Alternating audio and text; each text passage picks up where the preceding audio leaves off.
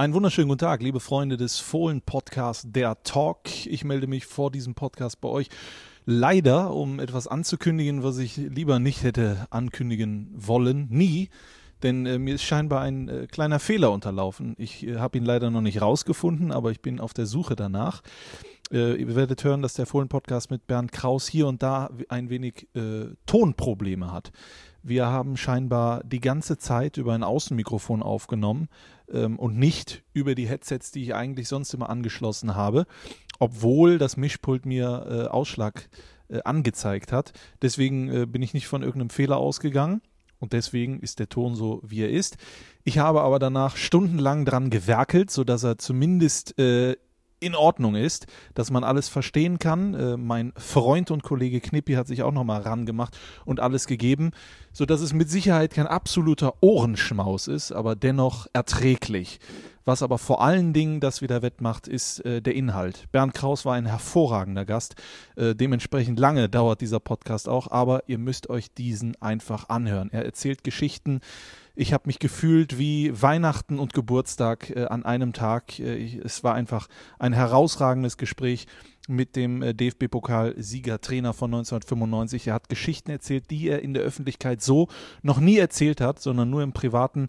Es ist einfach von vorne bis hinten sensationell. Ich hoffe, ihr empfindet dasselbe und entschuldigt diese Tonprobleme, die versprochen nicht mehr vorkommen werden. Und da ist auch kein anderer schuld außer ich. Da war ich einfach schusselig und habe mir zu sehr vertraut, als dass ich nochmal nachgeprüft äh, habe, vorsichtshalber. Aber gut, aus Fehlern lernt man. Jetzt aber viel Spaß mit dem Fohlen-Podcast Der Talk mit Bernd Kraus. Ja, habt einfach wirklich viel Vergnügen. Ich kann euch sagen, Leute zu Hause, gönnt euch jetzt irgendein kühles Getränk, stellt euch das hin, denn ich verspreche euch, es wird hier geschichtsträchtig. Ihr hört den Fohlen-Podcast. Und nichts weniger als das. Mit Christian Straßburger. Ich pack es nicht! Einen wunderschönen guten Tag und ganz herzlich willkommen, liebe Borussen-Freunde, zu einer neuen Ausgabe vom Fohlen-Podcast Der Talk. Und ich freue mich heute ganz besonderes auf einen ganz besonderen Gast. Er war unser letzter Trainer, als wir einen Titel geholt haben mit Borussia Mönchengladbach. 1995 DFB-Pokalsieger. Und ansonsten hat er auch ganz viel erlebt in seinem Leben, in seiner Karriere als Spieler, als Trainer und äh, was er heute so alles treibt. Und da wollen wir mal über alles sprechen. Wir haben uns Zeit genommen. Er Gott sei Dank auch. Herzlich willkommen, Bernd Kraus. Dankeschön, guten Morgen. Servus. Ja, erstmal die erste Frage an diesem herrlichen Tag. Heute kein Sonnenschein, aber wie geht's dir denn aktuell? Wie sieht's aus? Mir geht's wunderbar. Ich habe äh, ich hab keine Gebrechen. Toi, toi, toi. Also, mir geht's hervorragend, kann man ja anders sagen. Du bist mit dem Fahrrad hier hingekommen, bist du also noch sportlich aktiv? Ja, nach Möglichkeit, wenn ich äh, Zeit habe und, und natürlich wieder Lust dazu habe, ist klar, äh, fahre ich gerne mit dem Fahrrad. Äh, ich wohne ja eigentlich so Luftlinie zwischen Bökelberg und Nordpark. Also das ist keine großartige Entfernung, sind vielleicht fünf oder sechs Kilometer. Du bist also hier auf jeden Fall in Mönchengladbach zu Hause. Ja, ich bin, äh, wie gesagt, seit 83 bin ich gekommen und seitdem bin ich eigentlich auch, äh, zähle ich Mönchengladbach zu meiner Heimat. Das ist doch schön zu hören. Wollen wir auch im Laufe des Podcasts drüber sprechen. Aber die Kenner unter euch zu Hause wissen es natürlich. Wir beginnen den äh, Fohlen-Podcast, den Talk, immer mit einem Fragengalopp. Da hat sich Bernd Kraus auch schon sehr drauf gefreut. Das sehe ich, sehe ich dir an. Äh, dann würde ich sagen, starten wir damit auch. Hier kommt der Fragengalopp. Bernd, du bist auf Kohle geboren in Dortmund. Welche Ruhrgebietseigenschaften machen dich heute noch aus? Fleißig, ehrgeizig, zielstrebig. Ich denke, das sind so die Hauptmerkmale. Sechs Jahre für Rapid Wien gespielt, 22 Länderspiele für Österreich bestritten. Was würdest du sagen, macht Österreich für dich aus und äh, was konntest du da gar nicht leiden? Zuerst äh, ist so, dass Österreich mein Sprungbrett war, war auch so geplant. Äh, ich habe mich sehr, sehr wohl gefühlt. Nach einem Jahr aber erst, weil ich das erste Jahr nichts verstanden habe. Kann man sich ja vorstellen, wenn man aus dem Kohlenpott und dann, äh, wenn die Jungs in Dialekt verfallen sind, ja, da habe ich schon ein bisschen Schwierigkeiten gehabt. Aber Gott sei Dank einen deutschen äh, Mitspieler gehabt, der mich da überall äh, eingeführt hat und der mir alles gezeigt hat. Ich habe heute noch gute Kontakte äh, zu ehemaligen Mitspielern und das macht immer sehr viel Freude. Bin im Legendenclub von Rapid Wien, das heißt, ich kriege jedes Jahr meine Jahreskarte, ich kriege einen Durchfahrtschein Oh, und kann jederzeit, äh, wenn ich möchte, mir die Spiele dort anschauen. das machst du auch noch. Ja, hin und wieder mache ich das, Ja. weil ich einfach das auch diese Gelegenheit nutze und ich finde das auch toll von dem Verein. Äh, früher, jetzt haben sie ein neues Stadion gebaut, alles toll und jetzt hat man auch mehr Möglichkeiten, aber selbst in einem kleineren Stadion hat man nicht äh, die Leute vergessen, die auch ihren Teil dazu beigetragen haben, äh, Rapid groß zu machen, groß zu werden und auch mit den heutigen äh, finanziellen Möglichkeiten, äh, dass sie anders arbeiten können als früher. Zweimal Österreicher Meister, einmal Cupsieger in den 80ern geworden. ja. Mit äh, Rapid Wien. Jetzt musst du mir aber leider noch sagen, was du so an Österreich überhaupt nicht, womit du gefremdelt hast, bis heute noch. Ja, wie gesagt, gefremdelt habe ich erst mit der Sprache Okay. und sonst, äh, ja, es ist natürlich äh, erstmal ein bisschen was anderes und auch die an, äh, ich sag mal, Gott sei Dank habe ich ja das äh, als Sportler so erlebt, dass ich auch mit sportlichen Leuten zusammen war, weil der Wiener ja auch nicht so einfach ist äh, und auch sehr kompliziert, teilweise ein bisschen hochnäsig. Das ist natürlich alles nicht so meine Art gewesen, aber Gott sei Dank, wie gesagt, habe ich mit Leuten zu tun gehabt, die aus dem Sport kamen und auch nicht so waren. Okay, sehr gut. Wenn ich dich sehe, dann habe ich natürlich das Gefühl, als könntest du alles. Du bist eine Art Superman. aber, ja, ja, ja. aber was würdest du sagen, kannst du überhaupt nicht Kochen. kochen? Das kam schnell. Ich habe immer zu meiner Frau gesagt, ich bin der Esser und nicht der Kocher. Und essen kannst du sehr gut, oder was? Ja, es geht, hält sich Grenzen. Ich probiere alles, also man sieht das, alles ist noch im Rahmen, alles ist noch im Rahmen. äh, nein, das, ich esse gerne natürlich, äh, äh, aber wie gesagt, Kochen habe ich überhaupt keinen kein, kein. Was ist deine Leibspeise? Was ist da am liebsten? Ja, wenn wir auf Wien kommen, das ist, wenn ich nach Wien fahre, ist das erste, was ich esse, Wiener Schnitzel. Ja. Das ist einfach, äh, das gehört für mich zu Wien, ja. Das ist einfach klasse und, und so habe ich, ich esse eigentlich so großartige Hauptleibspeisen, ja. Gerne einen rheinischen Sauerbraten, aber auch sonst viel Gemüse, Kartoffeln halt. Ja, also typisch deutsche Typisch Küche. deutsche Küche. ja. Und äh, das Wiener Schnitzel gehört natürlich zu Wien wie die Currywurst zum Ruhrgebiet. So, ja, Currywurst esse ich auch ganz gerne. Das ist doch gut. Jetzt bin ich mal sehr gespannt. Du kannst einen Tag mit irgendeinem Trainer dieser Welt tauschen. Wer wäre das und warum? Wie wirst du gefordert? Ich bin immer wirklich gefordert. Ja, ich würde dann mit einem tauschen, wo man diese Möglichkeiten hat, die wir nie hatten, vom finanziellen her, vom Spielermaterial her. Da käme vielleicht Manchester City in Frage. Pep Guardiola. Ja, ich meine, das ist natürlich äh, vom Spielermaterial her ausgezeichnet. Da, wie gesagt, das hatten wir ja alles nicht. Und, äh, wir mussten ja immer, oder ich musste ja, egal wo ich war, bis auf den Fehler in Dortmund musste ich ja überall was aufbauen. Und äh, das ist dann schon eine andere Arbeit, als wenn man, äh, ja, sag mal, so ein Potenzial hat. Natürlich muss man die auch alle bei Laune halten, ist ja auch klar. Ich sag mal, das hat eigentlich äh, der Jupp Heynckes, der ja auch mein Trainer war, und, und äh, hat das sehr gut verstanden in, den, in, äh, in Madrid, in Bayern München. Ne, der muss ja nicht zeigen, dass er nach links laufen muss oder nach rechts laufen muss. Der muss halt einfach so ein Kader und muss man unter einem Hut bringen, weil es gibt ja immer Unzufriedene, ist ja klar. Ja. Und das hat er super verstanden und deswegen hat er auch da die Erfolge gehabt. Und du hättest das auch mal versuchen wollen oder du warst dir sicher, dass du es auch geschafft hättest? Ich denke schon, dass, dass ich, natürlich, wie gesagt, ist es ein anderes Arbeiten, aber man, man lernt ja auch immer dazu, man wird ja auch, äh, ja, reifer will ich nicht sagen, aber man wird schon erfahrener und äh, dass man auch äh, mit Situationen anders umgehen würde, als man vielleicht so in der Sturm- und Drangzeit gemacht hat und Kopf durch die Wand und ja. Aber gut, das ist halt auch meine Eigenschaft, äh, aber ich denke schon, dass mir das auch gelungen wäre.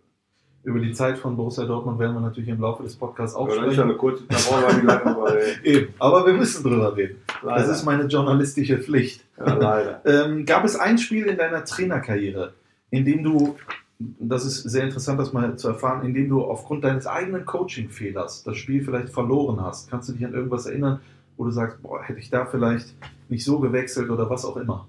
So spontan kann ich mich da nicht dran erinnern, aber ich denke schon, dass es auch äh, vorgekommen ist. Meinst du, dass das möglich ist, auch in der heutigen Zeit noch, dass man, wenn man einen Fehler macht als Trainer, gleich ein ganzes Spiel verliert? Oder sind die Spieler mittlerweile so autark, dass das gar nicht mehr passieren kann? Ja, Ich glaube, dass früher die Spieler autarker waren, weil die mehr Eigenbewusstsein hatten, mehr äh, machen durften, auch mal.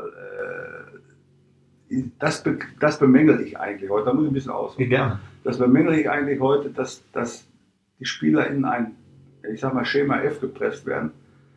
Und äh, ich rede jetzt gar nicht nur vom Profibereich, das fängt im Jugendbereich an. Ich sehe sehr viele Jugendspieler, da werden wir nachher auch noch drauf kommen, dass, dass dann diese, diese, ja, diese Individualität, die man hat, dass sie gar nicht mehr so gefördert wird. Die wird gar nicht äh, verlangt auch. Das beste Beispiel aktuell ist hier, dass der Sané aus dem Kader rausgeflogen ist. Das ist der Einzige, der, der, der richtig schnell ist, der eins gegen eins gehen kann. Ja, wo man ihn, hätte man vielleicht äh, in engen Spielen mal bringen können, um da eine Entscheidung zu haben. Aber Sie sehen ja auch daran, äh, das wird heute nicht mehr gefördert oder gefordert und es wird auch nicht mehr so verlangt. Ich sage mal so, ich habe immer versucht, meinen Spielern äh, viel Entscheidungsfreiheit selbst mitzugeben auf dem Platz. Weil man kann ja nicht alles, wenn der Gegner so reagiert oder so, ja, da, dann gucken die raus und sage ich, ja Moment, ich muss mal auf den Zettel gucken oder was. Ja, dann ist dann alles schon vorbei. Also man muss die Spieler auch dahin bringen, dass sie Fehler machen dürfen, dass sie daraus lernen, nach Möglichkeit schnell. Aber der Spieler muss auch dieses Gefühl haben, Mensch, mir darf auch mal was misslingen und trotzdem bin ich nicht gleich draußen. Ja. Und das fehlt mir eigentlich heute so ein bisschen. Und wenn man auf die Frage zurückkommt, ich weiß es nicht mehr. Ich weiß nun mal eine andere äh, Situation positiv. Da spielten wir auf dem Bökelberg gegen Bayern München. Wir führten 2-1. Es brannte bei uns Lichterloh und ich habe einen dritten Stürmer gebracht. Da haben die, meine, meine Spieler haben mich äh, angeschaut, als wenn sie ihn alle hätte. Was macht er jetzt? Wieso bringt er dritten Stürmer? So, das war immer so meine, meine, meine Art. Ich habe immer gesagt, ich gewinne lieber 5-4 als 1-0. Ich wollte damit eigentlich dokumentieren, wir dürfen uns nicht nur hinten reinstellen, weil irgendwann fällt der rein dann, der Ball ist klar. So, und habe das große Glück gehabt, dass ich den, der gebracht hat, auch noch das 3-1 macht. Ja. So, da hast du natürlich als Trainer gewonnen. Wenn das in die Hose gegangen wäre, dann hätten sie alle gesagt, ja, der ist ja verrückt, warum bringt er keinen defensiven Spieler oder so. Ne? Ja. Da ist auch das nötige Glück, was man da äh, haben muss. Aber man muss auch dieses Risiko gehen. Und ich habe von meinen Spielern immer, äh, oder ich habe das mit, immer mit unterstützt, Risiko zu gehen. Ein Stürmer zum Beispiel, vorne 1 gegen 1. Ja. Wenn er da nicht mal äh, am Gegner hängen bleibt, wo soll er denn da hängen bleiben? Ja. Ne, und dann sind immer noch 80 Meter bis zum einen Tor. Und äh, das meine ich damit, diese Entscheidungsfreiheit, aber auch diese Risikobereitschaft bis zu einem gewissen Grad. Klar, je nachdem, wo man das, in welchen Mannschaftsteilen das macht. Äh, aber da, und da bin ich auch gut mitgefahren. Deswegen haben wir auch meine Stürmer getroffen. Und ich weiß nicht, die haben überall getroffen. Das war auch irgendwo immer so, so, dass die Mannschaft das auch so angenommen hat, dass man mutig ist, dass man keine Angst hat. Auf den Gegner haben wir uns fast gar nicht eingestellt, da habe ich eh keinen Einfluss drauf, wie die spielen und, und wer da spielt. Sondern ich habe immer versucht, meine Mannschaft so zu stärken, dass sie auch selbstbewusst auf den Platz gehen kann. Tja, das hat man ja auch des Öfteren dann gesehen Hin und wieder hat das geklappt. im Laufe deiner Trainerkarriere. Mein Lieblingsplatz in Mönchengladbach ist? Oh. Das ist eine schwere, ganz schwere Frage. Ja gut, hier, wenn ich hier im Stadion bin, vielleicht. Das ist doch die richtige Antwort. so, jetzt bin ich äh, auch mal gespannt. Wann hast du das letzte Mal geweint und warum?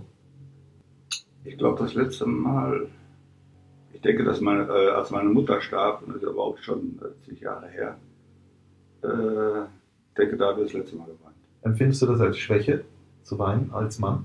Überhaupt nicht. Wenn man, äh, das zeigt eigentlich nur, äh, auch als Mann sollte man Gefühle zeigen und äh, warum soll man nicht weinen können? Finde ich auch. Über wen oder was kannst du sehr gut lachen? Ja, das sind oft so Kleinigkeiten. Also äh, sind oft so Kleinigkeiten.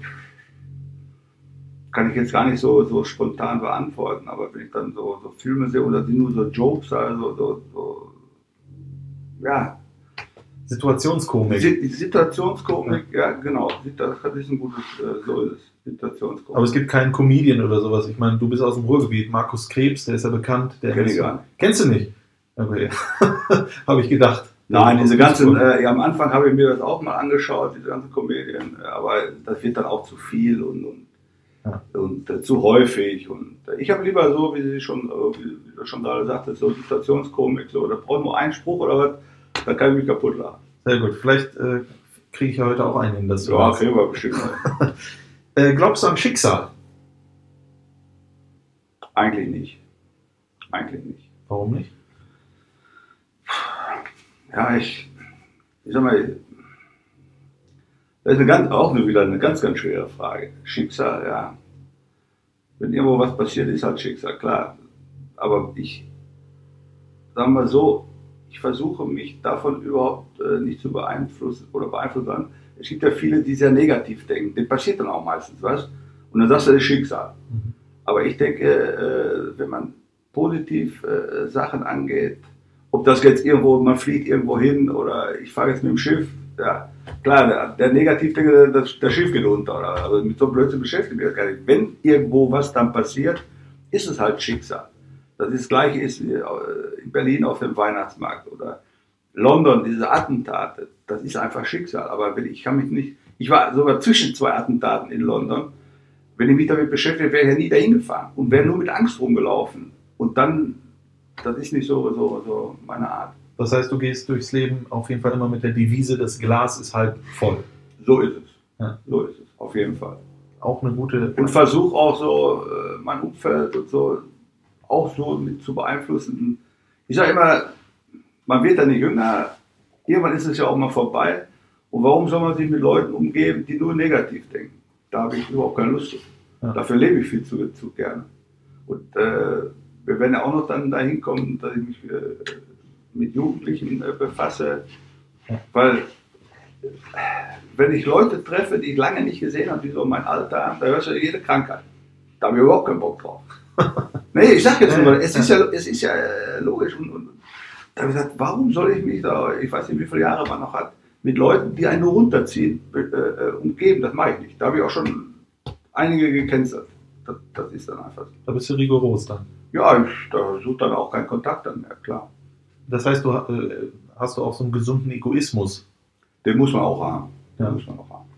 Und ich, ich bin natürlich auch so, oder mein Job hat das auch so mit sich gebracht, dass man auch da äh, einen gesunden Egoismus hat. Das heißt nicht, dass ich nicht links und rechts schaue, das heißt nicht, dass ich Leuten helfe, aber um auch an sein Ziel zu kommen, muss man auch mal, ja, muss man auch mal vielleicht mal An sich selber. an sich selber denken. War das ein Prozess oder hast du das immer so gemacht in deinem Leben? Ja, das war eigentlich ein Prozess, aber so in der Sturm- und Drangzeit war das auch negativ. Okay. Da habe ich dann auch äh, weiter mit, ich hatte ja eingangs schon mal gesagt, so gewisse Entscheidungen würde ich heute nicht mehr so machen oder dann mit dem Kopf durch die Wand, sondern heute würde ich da auch eher abwägen, aber ist halt mein Naturell gewesen. Ich bin äh, Sternzeichen, äh, Sternzeichen Stier und der geht halt auch manchmal mit dem Kopf durch die Wand. Ich auch. Ja, das ist doch schön. Die Jupp Heynckes ist auch Stier. Der eins da hinter mir. Ja, drei. Legenden. Ja. Ähm, ich möchte darauf noch mal ganz kurz, äh, weil das gerade sehr interessant ist, wie das den Jugendlichen auch weiter oder äh, verzeihst du das auch, dass mancher vielleicht äh, eher an was anderes denkt, nicht an sich die ganze Zeit? Wo, diesen gesunden Egoismus zu haben, ist ja, glaube ich, auch etwas, wofür man ein gewisses Alter auch haben muss, womit man eine gewisse Erfahrung erstmal gemacht haben muss. Ja, natürlich. Aber es ist natürlich so, äh, ich versuche schon auch mit den, äh, wenn ich die Jugendliche äh, oder viele mit zu sprechen, äh, natürlich auch, ist ja Mannschaftssport, da kannst du ja nicht mehr Egoismus. Du musst schon als, als Mannschaftssportler, du musst aber auch äh, sehen, dass, dass alles das gemacht wird, dass dein Weg auch der richtige ist Ja. dass du, den du für dich äh, gehst. Aber Mannschaftssport, und das war eigentlich mein, mein Prä auch als Spieler, ich war immer ein sehr mannschaftsdienlicher Spieler. Die Stürmer haben immer irgendwo, ein eigene, haben immer irgendwo ein bisschen Egoismus gehabt. Muss ja. Ja, ist auch richtig. Ich habe mit dem Hans Krankel in, in, in Wien gespielt. Ja, wenn du dem den Ball dann nicht vernünftig hingelegt hast, äh, da hast du dir das mal was angehört. Und. Ist ja auch so. Und der Stürmer wird ja auch, auch daran gemessen. Das ist natürlich in den anderen Mannschaftsbereichen ein bisschen einfacher vielleicht. Ne? Aber äh, man sollte ja nach Möglichkeit das beides verbinden. Man muss auch seine eigene äh, Situation sehen, man muss seinen, seinen, seinen eigenen Weg ja auch finden, wo der hingehen soll. Und dafür muss man dann auch alles tun. Und heute mehr als früher, weil wenn ich heute sehe, was von den Jugendlichen verlangt wird, die haben auch schon länger Schule, die haben viermal in der Woche Training. Ich habe zu einigen schon gesagt, ich weiß nicht, ob ich das gemacht hätte. Ja, dann haben die bis 3 Uhr, 4 Uhr Schule, dann, dann jagen die nach Hause, dann jagen die zum Training. Und sind abends um 10, 11 Uhr wieder zu Hause. Und dann kommt vielleicht eine Handvoll von 1000 durch. Das ist schon äh, extrem, was, was, was heute da auch äh, verlangt wird von den Jungs. Und, und der Spaß darf ja auch nicht zu kurz kommen. das kommt auch noch dazu. So, ich hätte da keine Freude. Wir haben natürlich auch nach der Schule stundenlang Fußball gespielt und dann sind wir zum Training gegangen, aber das war freiwillig und, und nicht dieser, dieser Zwang dahinter und dieser Druck, den man hat. Und dann kommt noch hinzu, wie gesagt, dass man dann äh, irgendwo in ein, äh, nicht in ein System, aber irgendwo reingefärbt wird und ich darf mich da gar nicht frei entfalten. Und das bemängel ich eigentlich an unserer Ausbildung generell, dass den Spielern einfach wieder mehr Freiheit gegeben wird. Okay. Mach nur mal das Mikrofon ein bisschen näher an den. Okay. Ja. Äh, wenn du ein Spiel deiner Karriere, egal ob Trainer oder äh, Spieler, nochmal spielen könntest, welches wäre es und warum? Darfst gerne auch das erste Länderspiel nennen. Ja, gut. ja, das würde ich dann, äh, dann würde ich dann egoistischer sein. Dann hätte ich, jetzt kommen wir wieder auf den Egoismus und so zurück, Ja. dann wäre ich nicht in die Mitte gerückt und hätte versucht zu retten, was nicht mehr zu retten war. Ja. Dann wäre ich schön da draußen stehen geblieben und hätte gesagt, ja gut, der Magath hat den dann reingehauen. Ja. Also nochmal zur Info für euch zu Hause. Erstes Länderspiel von Bernd Kraus für Österreich gegen Deutschland ein Eigentor erzielt. Und da war er natürlich bei den Österreichern. Staatsfeind Nummer eins. Genau, erstmal so. Ja, aber ist das auch das, oder fällt dir ein anderes Spiel ein, wo du sagst, meine Güte, wenn ich das nochmal spielen könnte? Nee, eigentlich nicht. So spontan fällt mir das nicht an. Ich meine, das waren ja auch, waren ja schon ein paar Spiele dabei, sagen wir mal so. Äh, Ich habe auch mit Rapid Wien gegen Real Madrid mal gespielt, äh, im Europacup. Und da haben wir zu Hause 1-0 verloren und haben in Madrid 0-0 gespielt. Oh. Das würde ich gerne nochmal spielen, weil da war kurz vor Schluss eine Situation, Eckball für uns und ich war dann als Verteidiger äh, außerhalb des Strafraums. Und der Ball kam auf mich zu und in dem gleichen Zeitpunkt kamen ungefähr vier Madrilenen mit dem gestreckten Fuß auf mich zu. Und ich habe dann geschossen, habe die Augen zugemacht, habe nur auf den, auf den Bruch gewartet. Der Ball wurde übrigens auf der Linie dann geklärt, aber mir ist auch Gott sei Dank nichts passiert, bin dann nochmal heil rausgekommen. Aber das war zum Beispiel so ein Spiel, das hätte man auch drehen können, so, so, so, schwer es auch immer war. Für, die haben uns vielleicht auch nicht so für voll genommen. Aber das waren schon Spiele, die würde ich gerne nochmal spielen. Wer hat denn auf der Linie geklärt? Weiß Ich ich weiß nicht mehr. Da war Camacho, was alles auf mich zukam. auf einmal. Da war- ja, das sind dann so Situationen, die vergisst man halt als, Spieler auch nicht. Ne? Sie können sich ja, oder kannst dir ja vorstellen, letzte Minute, kurz vor Schluss, und dann ist so eine Situation, und dann kommen die alle. Und äh, früher wurden ja die Fouls auch größtenteils nur gepfiffen, wenn, wenn da die Brüche dabei waren. Ja. Die wurde ja nicht alles so abgepfiffen wie heute und äh, da musste man schon teilweise Angst haben. Ja. Ja, kann ich mir vorstellen.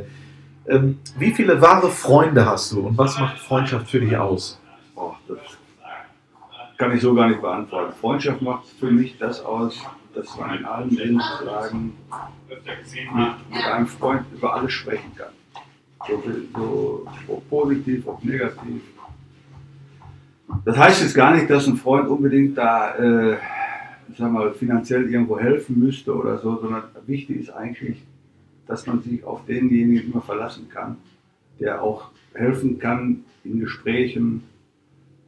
Der, ja, so, das ist für mich ein Freund. Gibt es diesen einen, wo du sagst, den würde ich anrufen, wenn mir Geschehenes XY passiert? Ja, ich würde mit äh, dem einen oder anderen schon äh, sprechen, natürlich. Ja. Oder wenn man, wenn man schwer krank ist oder was weiß ich. Ja.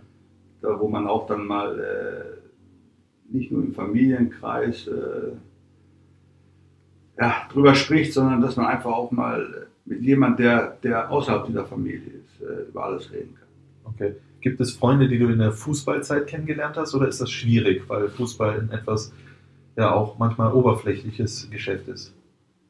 Ja, das ist schon so. Aber ich sage dir mal ein Beispiel, oder ich sage dir mal ein Beispiel, ich bin nach Rapid Wien gekommen, 77, und war äh, offensiv. Und auf der Position spielte jemand, für den ich eigentlich spielen sollte. Mhm. Und seitdem, wir waren jetzt Konkurrenten um den Platz, und seitdem sind wir befreundet. Bis heute. Okay. Und das ist eigentlich auch das Schöne im Sport. Äh, trotz aller Konkurrenz kann man auch durchaus Freund sein. Letztendlich muss der Trainer entscheiden. Klar. So, du gibst Gas, der gibt Gas. Das bringt auch die Mannschaft weiter, das bringt dich persönlich weiter. Wenn du dann auch jeden Tag äh, gefordert bist. Und wie gesagt, seit 77, äh, der hat dann nach äh, zwei, drei Jahren den Verein verlassen, ist zu einem anderen Verein in Wien gegangen. Und wir haben immer Kontakt bis, wie gesagt, bis heute. Wir haben uns letztens noch besucht und, und die Kinder, die kennen ja mittlerweile mit der Enkel und was weiß ich alles. und äh, das ist eigentlich schön. Das Ja. muss ich sagen. Das zeigt auch, dass trotz aller, ja, was dahinter steht und, trotz aller Konkurrenz, dass man trotzdem Freunde sein kann. Ja, ist schön. Was ist dein größtes Laster? Da sind wir noch auch. Wie kann das sein? Ist doch ungesund. Da sind doch so Bildchen drauf. Das, Die, ich nehme ja immer die schönen Bilder, oder halbwegs vernünftigen Bilder. Ich frage jedes Mal, wenn ich mir was kaufe, oh bitte nicht da mit der offenen Lunge oder so. Äh, und das klappt eigentlich auch. das klappt auch. Okay, vielleicht solltest du die Bilder, äh, die, die schönen Bilder angucken. Dann, äh, aber du warst, hast du mal aufgehört oder? Nein, Nee. ich habe das schon mal reduziert, aber das ist alles Blödsinn. Entweder hört man auf oder alles andere kann man vergessen. Alles klar. Alles Kopfsache, nur der Kopf ist noch nicht so weit. Aber liebe Kinder zu Hause, Rauchen ist ungesund. Ganz ungesund. Auch wenn Bernd Kraus hervorragend aussieht, aber mit einigen macht das auch äußerlich was. So, jetzt bin ich äh, gespannt. Borussia Mönchengladbach ist für mich, Ja, ist auch Heimat. Bin ich sehr mit verbunden mit dem Verein. Äh, dadurch, dass ich lange gespielt habe, dass ich lange Trainer war, habe immer, egal wo ich war, immer natürlich geguckt nach Ergebnissen und wie läuft das da in, in, in Gladbach. Und ist natürlich alles anders geworden. Ist klar, wir sitzen hier in einem tollen Stadion, aber ich, muss, möchte die Zeit am Bökelberg nicht missen. Die war einfach toll. Da war eine super Atmosphäre drin, auch wenn die Fenster mal sauer waren und 5000 äh, gar nicht in der Kurve waren und der später kam.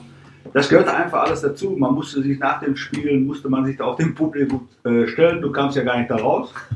So, das war alles. Äh, und dann haben viele, ah, was ihr wieder für Mist gespielt habt. Oder man ist in die, in, die, in die Altstadt gegangen, man hat dann sich mit ein paar Freunden getroffen, auch mit Spielern, dann hat man mal ein Bierchen getrunken. Und die Leute kamen dann und, ah, war aber Mist und so. Und dann man da, man hat sich dann auseinandergesetzt und haben gesagt, aber Jungs, nächste Woche geht das wieder besser. Dann war das alles wieder erledigt.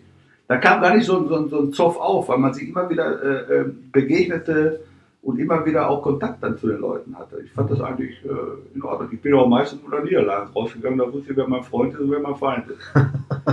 ja gut, Gott sei Dank gab es nicht so viele in der Ja, Zeit. die gab es auch. Am Wir Ende. wollen das ja nicht alles vergessen. Ich, Ja. ich bin nicht der, derjenige, der sagt, früher war alles besser. Ja. Aber es war auch nicht alles schlechter. Ja, Also das kann man auch nicht sagen. Wenn man so in der heutigen Zeit so einen Mittelweg finden würde zwischen Sachen, die früher positiv waren und heute, also dann wäre es dann wär's ein guter Weg, aber den findet halt keiner. Noch nicht. Noch nicht. äh, Weltmeister 2018 wird Ja, Italien kann es ja nicht werden. Holland auch nicht. Der Holland auch nicht. Österreich Äh, übrigens auch nicht. Ja, ich sehe Frankreich ganz weit vorne. Ich glaube, dass die Franzosen eine sehr, sehr gute Mannschaft haben. Ja, die anderen Verdächtigen, klar, Spanien. Aber das ist immer das Problem. Äh, da, ich habe ja in Spanien gearbeitet und äh, immer wenn es dann zu Turnieren geht, man darf ja nicht vergessen, dass diese Spieler ohne Winterpause, das ist immer ganz wichtig, die haben keine Winterpause und haben dann 50, 60 Spiele in den Knochen und dann geht es endlich zur WM So wie die Engländer. so wie die Engländer und das ist schon eine enorme Belastung. Und äh, da muss man schon nicht nur allein das Körperliche, sondern der Kopf, die müssen ja auch mal frei werden vom Fußball und müssen auch mal was anderes haben. Aber das ist schon äh, für diese Länder äh, sehr, sehr schwierig, Deutschland hast du jetzt gar nicht genannt. glaube ich auch. Weil? Weil, weil, wir, weil der, den Titel zu verteidigen so schwierig ist. Ich meine, das hatten zwei Mannschaften schon gemacht. Zuletzt, glaube ich, in den 60ern. Ich weiß nicht, Brasilien, glaube ich. Und jetzt auch Real Madrid dreimal hintereinander die Champions League gewonnen. Also, das ist ja schon möglich, so einen großen Titel auch zu wiederholen. Aber das Ja gut, Deutschland ist ja immer äh, mit in der Favoritenrolle, aber ich glaube nicht äh, dieses Jahr, dass, äh, diesmal, dass es reicht. Okay, alles klar. Wurdest du eigentlich mal gefragt, irgendwie bundestrainermäßig damals? Nö. Ne, war ja nicht so gut die Zeit damals. Da wurde ja sogar Erich Ribbeck Trainer. Tja, was soll ich jetzt dazu sagen? gar nichts, gar nichts, gar Ich nichts. sag mal, es gibt ja nichts Schöneres als Nationaltrainer zu sein. Ja. Du hast sechs Spiele im Jahr, kannst immer die besten Leute aussuchen, bra- brauchst dich großartig aufbauen, wie, wie eine Mannschaft, wo du jeden damit arbeitest. Das ist doch ein super Leben. Aber hast von niemandem mal, von irgendeinem Land, San du Marino. so viel Länder? San Marino auch nicht. San Marino auch nicht. Die kennen dich wahrscheinlich. Okay, letzte Frage. Wobei kannst du so richtig entspannen und abschalten? Jetzt sag nicht bei einer Zigarette. Ja, ich sag mal so, beim, beim Fahrradfahren kann man so die, die, Seele baumeln lassen. Ich spiele sehr gerne Golf, da bin ich in der letzten Zeit auch wenig zugekommen. Aber auch oft mit Rainer Bonhoff äh, hier für Nee, Borussia auch. Ja, für Borussia Genau. dann auch, dieser Borussen äh, haben wir gespielt. Aber ich bin auch Mitglied hier im Club und habe dann natürlich auch andere. Gestern, äh, vorgestern Morgen am Sonntag bin ich dann um, um halb acht auf dem Platz gewesen. Aber war um 1 Uhr schon wieder im Nordpark, weil die U17er gespielt hat. Okay. Äh, also da, ja, aber entspannen weiß ich auch nicht, ob das so, ob ich das so sagen darf, weil man ärgert sich ja dann auch, wenn nichts klappt und so. Was hast du denn für ein Handicap? 10, Komma etwa. Ist das gut? Das ist schon, mal- kann man schon mal. Aber kann auch einstellig sein, oder? War ich auch schon, aber dafür spiele ich zu wenig, um äh, konstant zu sein. Also konstant beim, beim Golfen gibt es sowieso nicht. Golf ist die einzige Sportart, wo jeder Tag ein anderer ist. Das Okay. ist unglaublich. Also äh, kann man sich, wenn man nicht golft, kann man sich das nicht vorstellen.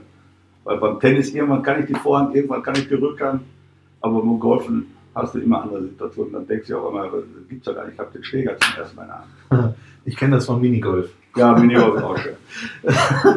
Das war der, das war der Fragengalopp. Ja? Normalerweise hört ihr jetzt dann immer äh, oder den aktuellen Lieblingshit, aber das machen wir nach dem äh, Podcast. Da bespreche ich ganz in Ruhe die aktuellen Radio-Hits mit Bernd Kraus und die seht ihr dann in der Spotify-Playlist. Gleich geht's weiter und dann reden wir über die Spielerkarriere von Bernd Kraus und da ist auch so einiges passiert. Also dranbleiben, bis gleich. Hallo, ich bin Christopher Heimeroth und ihr hört den Fohlen-Podcast. Viel Spaß dabei. Da sind wir wieder, der Fohlen-Podcast Talk. Heute mit Bernd Kraus. Den Fragengalopp haben wir ja, in einem ganz guten Tempo durchschritten. Äh, war sehr interessant. Und äh, apropos interessant, so geht es natürlich auch weiter. Du ähm, warst, das wissen viele ja, gut, man kennt dich natürlich mehr als Trainer, als man dich als Spieler äh, äh, kennt, weil du einfach äh, zum Beispiel mit Borussia Mönchengladbach als Trainer DFB-Pokalsieger gewesen bist, Hat- hast Borussia Dortmund trainiert, werden wir später überall äh, drüber sprechen. Aber du hast ja auch selber gesagt, du hast für Rapid Wien gespielt, du hast für Borussia Mönchengladbach viele Spiele gemacht, aber es begann alles beim SV Schüren. Ist das richtig? Wie kam es eigentlich dazu, dass Bernd Kraus gesagt hat, äh, Mama, Papa, ich will Fußballer werden? Habe ich nie gesagt. Ja. Ich habe ja vorhin schon mal äh, kurz gesagt, so nach der Schule haben wir nur Fußball gespielt. Man hat ja auch äh, zu der Zeit wenig, man war ja nicht so, äh, ich sag mal, meine, meine, ich komme aus einer Familie, die auch nicht so finanzkräftig war und, und wenn ich da Golf oder Tennis, das war ja schon alles elitär und hätte ich uns ja nie erlauben können. Ich war froh, wenn ich einen Ball hatte und äh, das hat dann aber auch geprägt, muss ich sagen. Und äh, ja, ich habe dann halt immer mit Freunden viel Fußball gespielt, bin dann auch äh, natürlich in den Verein gegangen, beim SV Schüren, das ist ein kleiner äh, Vorort von, von Dortmund. Und so habe ich dann angefangen, äh, wenn ich heute diese ganzen Plätze sehe. Wir haben auf Aschenplatz gespielt, da kriegst du ja heute gar keiner mehr drauf. Da sagen, oh, ich habe Asche, was ist das denn? Ja. Ne, und äh, so habe ich dann halt angefangen und äh, Du warst, du warst am Anfang wahrscheinlich Stürmer. Ne? Ich war Stürmer, So wie ja. jeder angefangen hat. Selbst Uwe Kamps war am Anfang Stürmer, hat er mir erzählt. Oh. Da Also ganz da sage ich besser nichts zu. Okay, dann sagst du nicht Naja, Uwe hat ja guten Link und guten Schuss und alles. Ja, ja, ja, ja. Also früher Schnell war er bestimmt auch. definitiv. Also äh, den darf man nicht unterschätzen. Äh, was, du hattest dann das große Glück, Dortmund geboren und dann natürlich wächst man mit dem BVB auf. Das ist Klar. selbstverständlich so. Klar. Und der BVB hat dich dann auch 76 unter Vertrag genommen. Wie kam es dazu? Ja, man muss auch immer, immer ein bisschen Glück im Leben haben. Das war so, ich habe, äh, ich sag mal, ich glaube, das war nur Landesliga, was wir gespielt haben. Ist ja heute undenkbar, dass man dann ins Profigeschäft kommt aus so einer Liga. Und ich habe dann äh, ja, viele Tore geschossen äh, und das Glück gehabt, im Winter gab es immer ein, ein Profi-Hallenturnier in, in Dortmund, ein großes. Und einen Tag vorher spielten Amateurvereine dort. Und äh, der damalige Trainer Otto Knefler, der war bei diesem Amateur-Turnier. Turnier. Ja. Hat sich das angeschaut. Ja, und ich habe das eine oder andere Tor auch wieder geschossen. Und, und kleine Halle ist natürlich was anderes, aber ich war sehr schnell. Und, ja, und dann äh, hat sich das so ergeben, dass ich zum Probetraining eingeladen wurde. Ja, Probetraining. da kann ich mich noch sehr gut dran erinnern. Mein erstes Probetraining war zwei Medizinbälle unterm Arm, 400 Meter auf Zeit. auf der Tatanbahn in, in Steine Rote Erde. Bin dann ja, ein bisschen erschöpft nach Hause gekommen. Die Arme hingen immer noch breit äh, an den Hüften. Und meine Mutter sagte, da gehst du morgen nicht mehr hin. Und ob ich da morgen wieder hingehe. Ich bin dann auch nächsten Tag wieder, aber da war der Trainer schon weg. Da kam der nächste Trainer. Dann, äh, ja, Otto Knefler war, war wohl ein Trainer, ich kannte den ja so gar nicht. War wohl ein Trainer, der sehr, sehr hart trainiert hatte. Irgendwie gab es dann mit der Mannschaft Probleme und die Mannschaft hat dann sich gegen den Trainer äh, ausgesprochen und dann musste er gehen. Dann wurde Interimstrainer äh, Trainer, äh, ein Trainer eingestellt. Da machte ich Probetraining. Ja, ich habe vorhin schon mal gesprochen über Asche. Es regnete wie aus Eimern äh, in Dortmund. Ja. Und wir trainierten auf Asche. Ja. So, jetzt war das jemand, der früher als Profi auch in Italien schon war. Der hieß Horst Boots. Ist eigentlich so bekannt, aber die heutige Jugend und so, die, die kennen mich ja nicht mehr. Den, Doch. Da kennen die der, äh, solche Leute erst recht nicht. Ja, auf jeden Fall äh, habe ich das auch noch gut in Erinnerung. Wie gesagt, Fußball ist auch schön, aber auch andere Lebensabschnitte.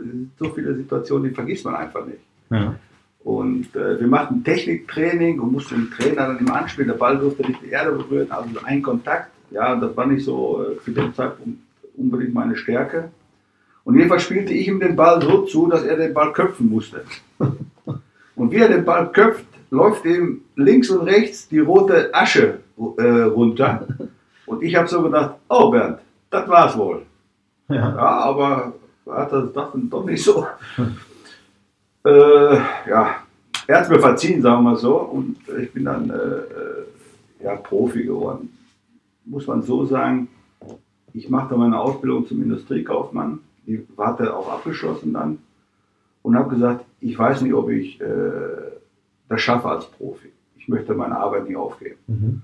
Habe dann äh, hart das gearbeitet, habe das mit dem Arbeitgeber, konnte man das absprechen, habe dann nachmittags trainiert mit den Profis oder je nachdem vormittags. Und so nach einem halben Jahr, man muss dazu sagen, Dortmund war gerade wieder aufgestiegen in die, in die erste Liga und dann hatte ich den dritten Trainer schon, als, die, als die Saison losging. Das war dann äh, Otto Rehagel.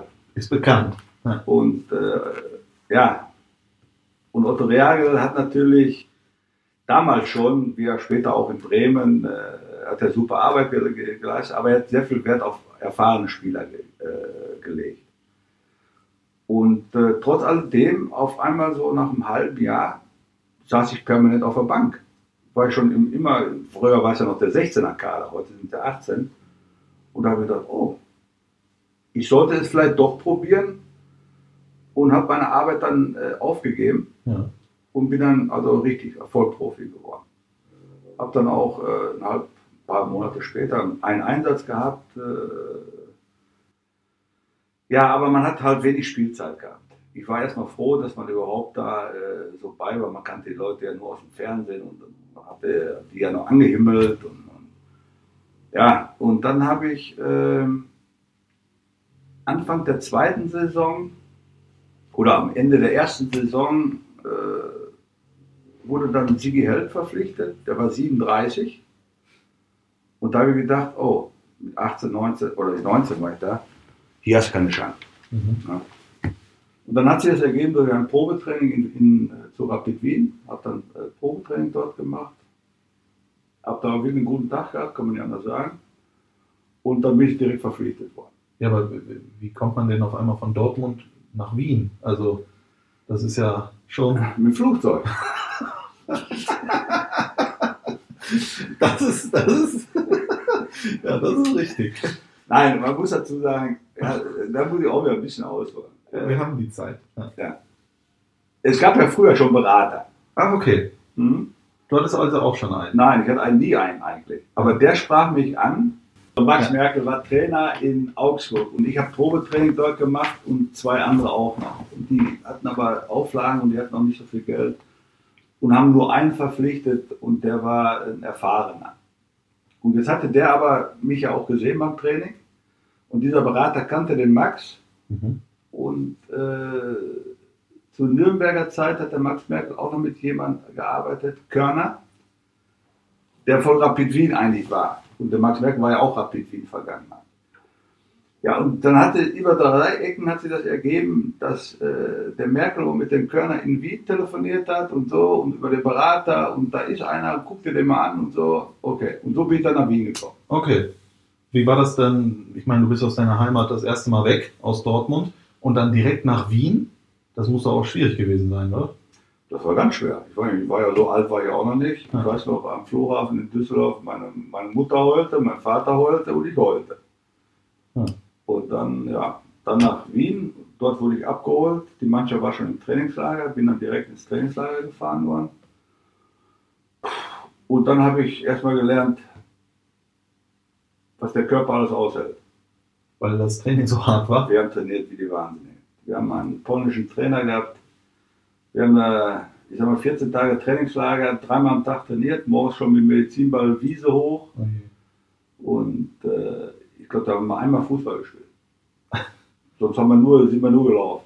Nur Okay. gelaufen. Das war, also, das war abartig.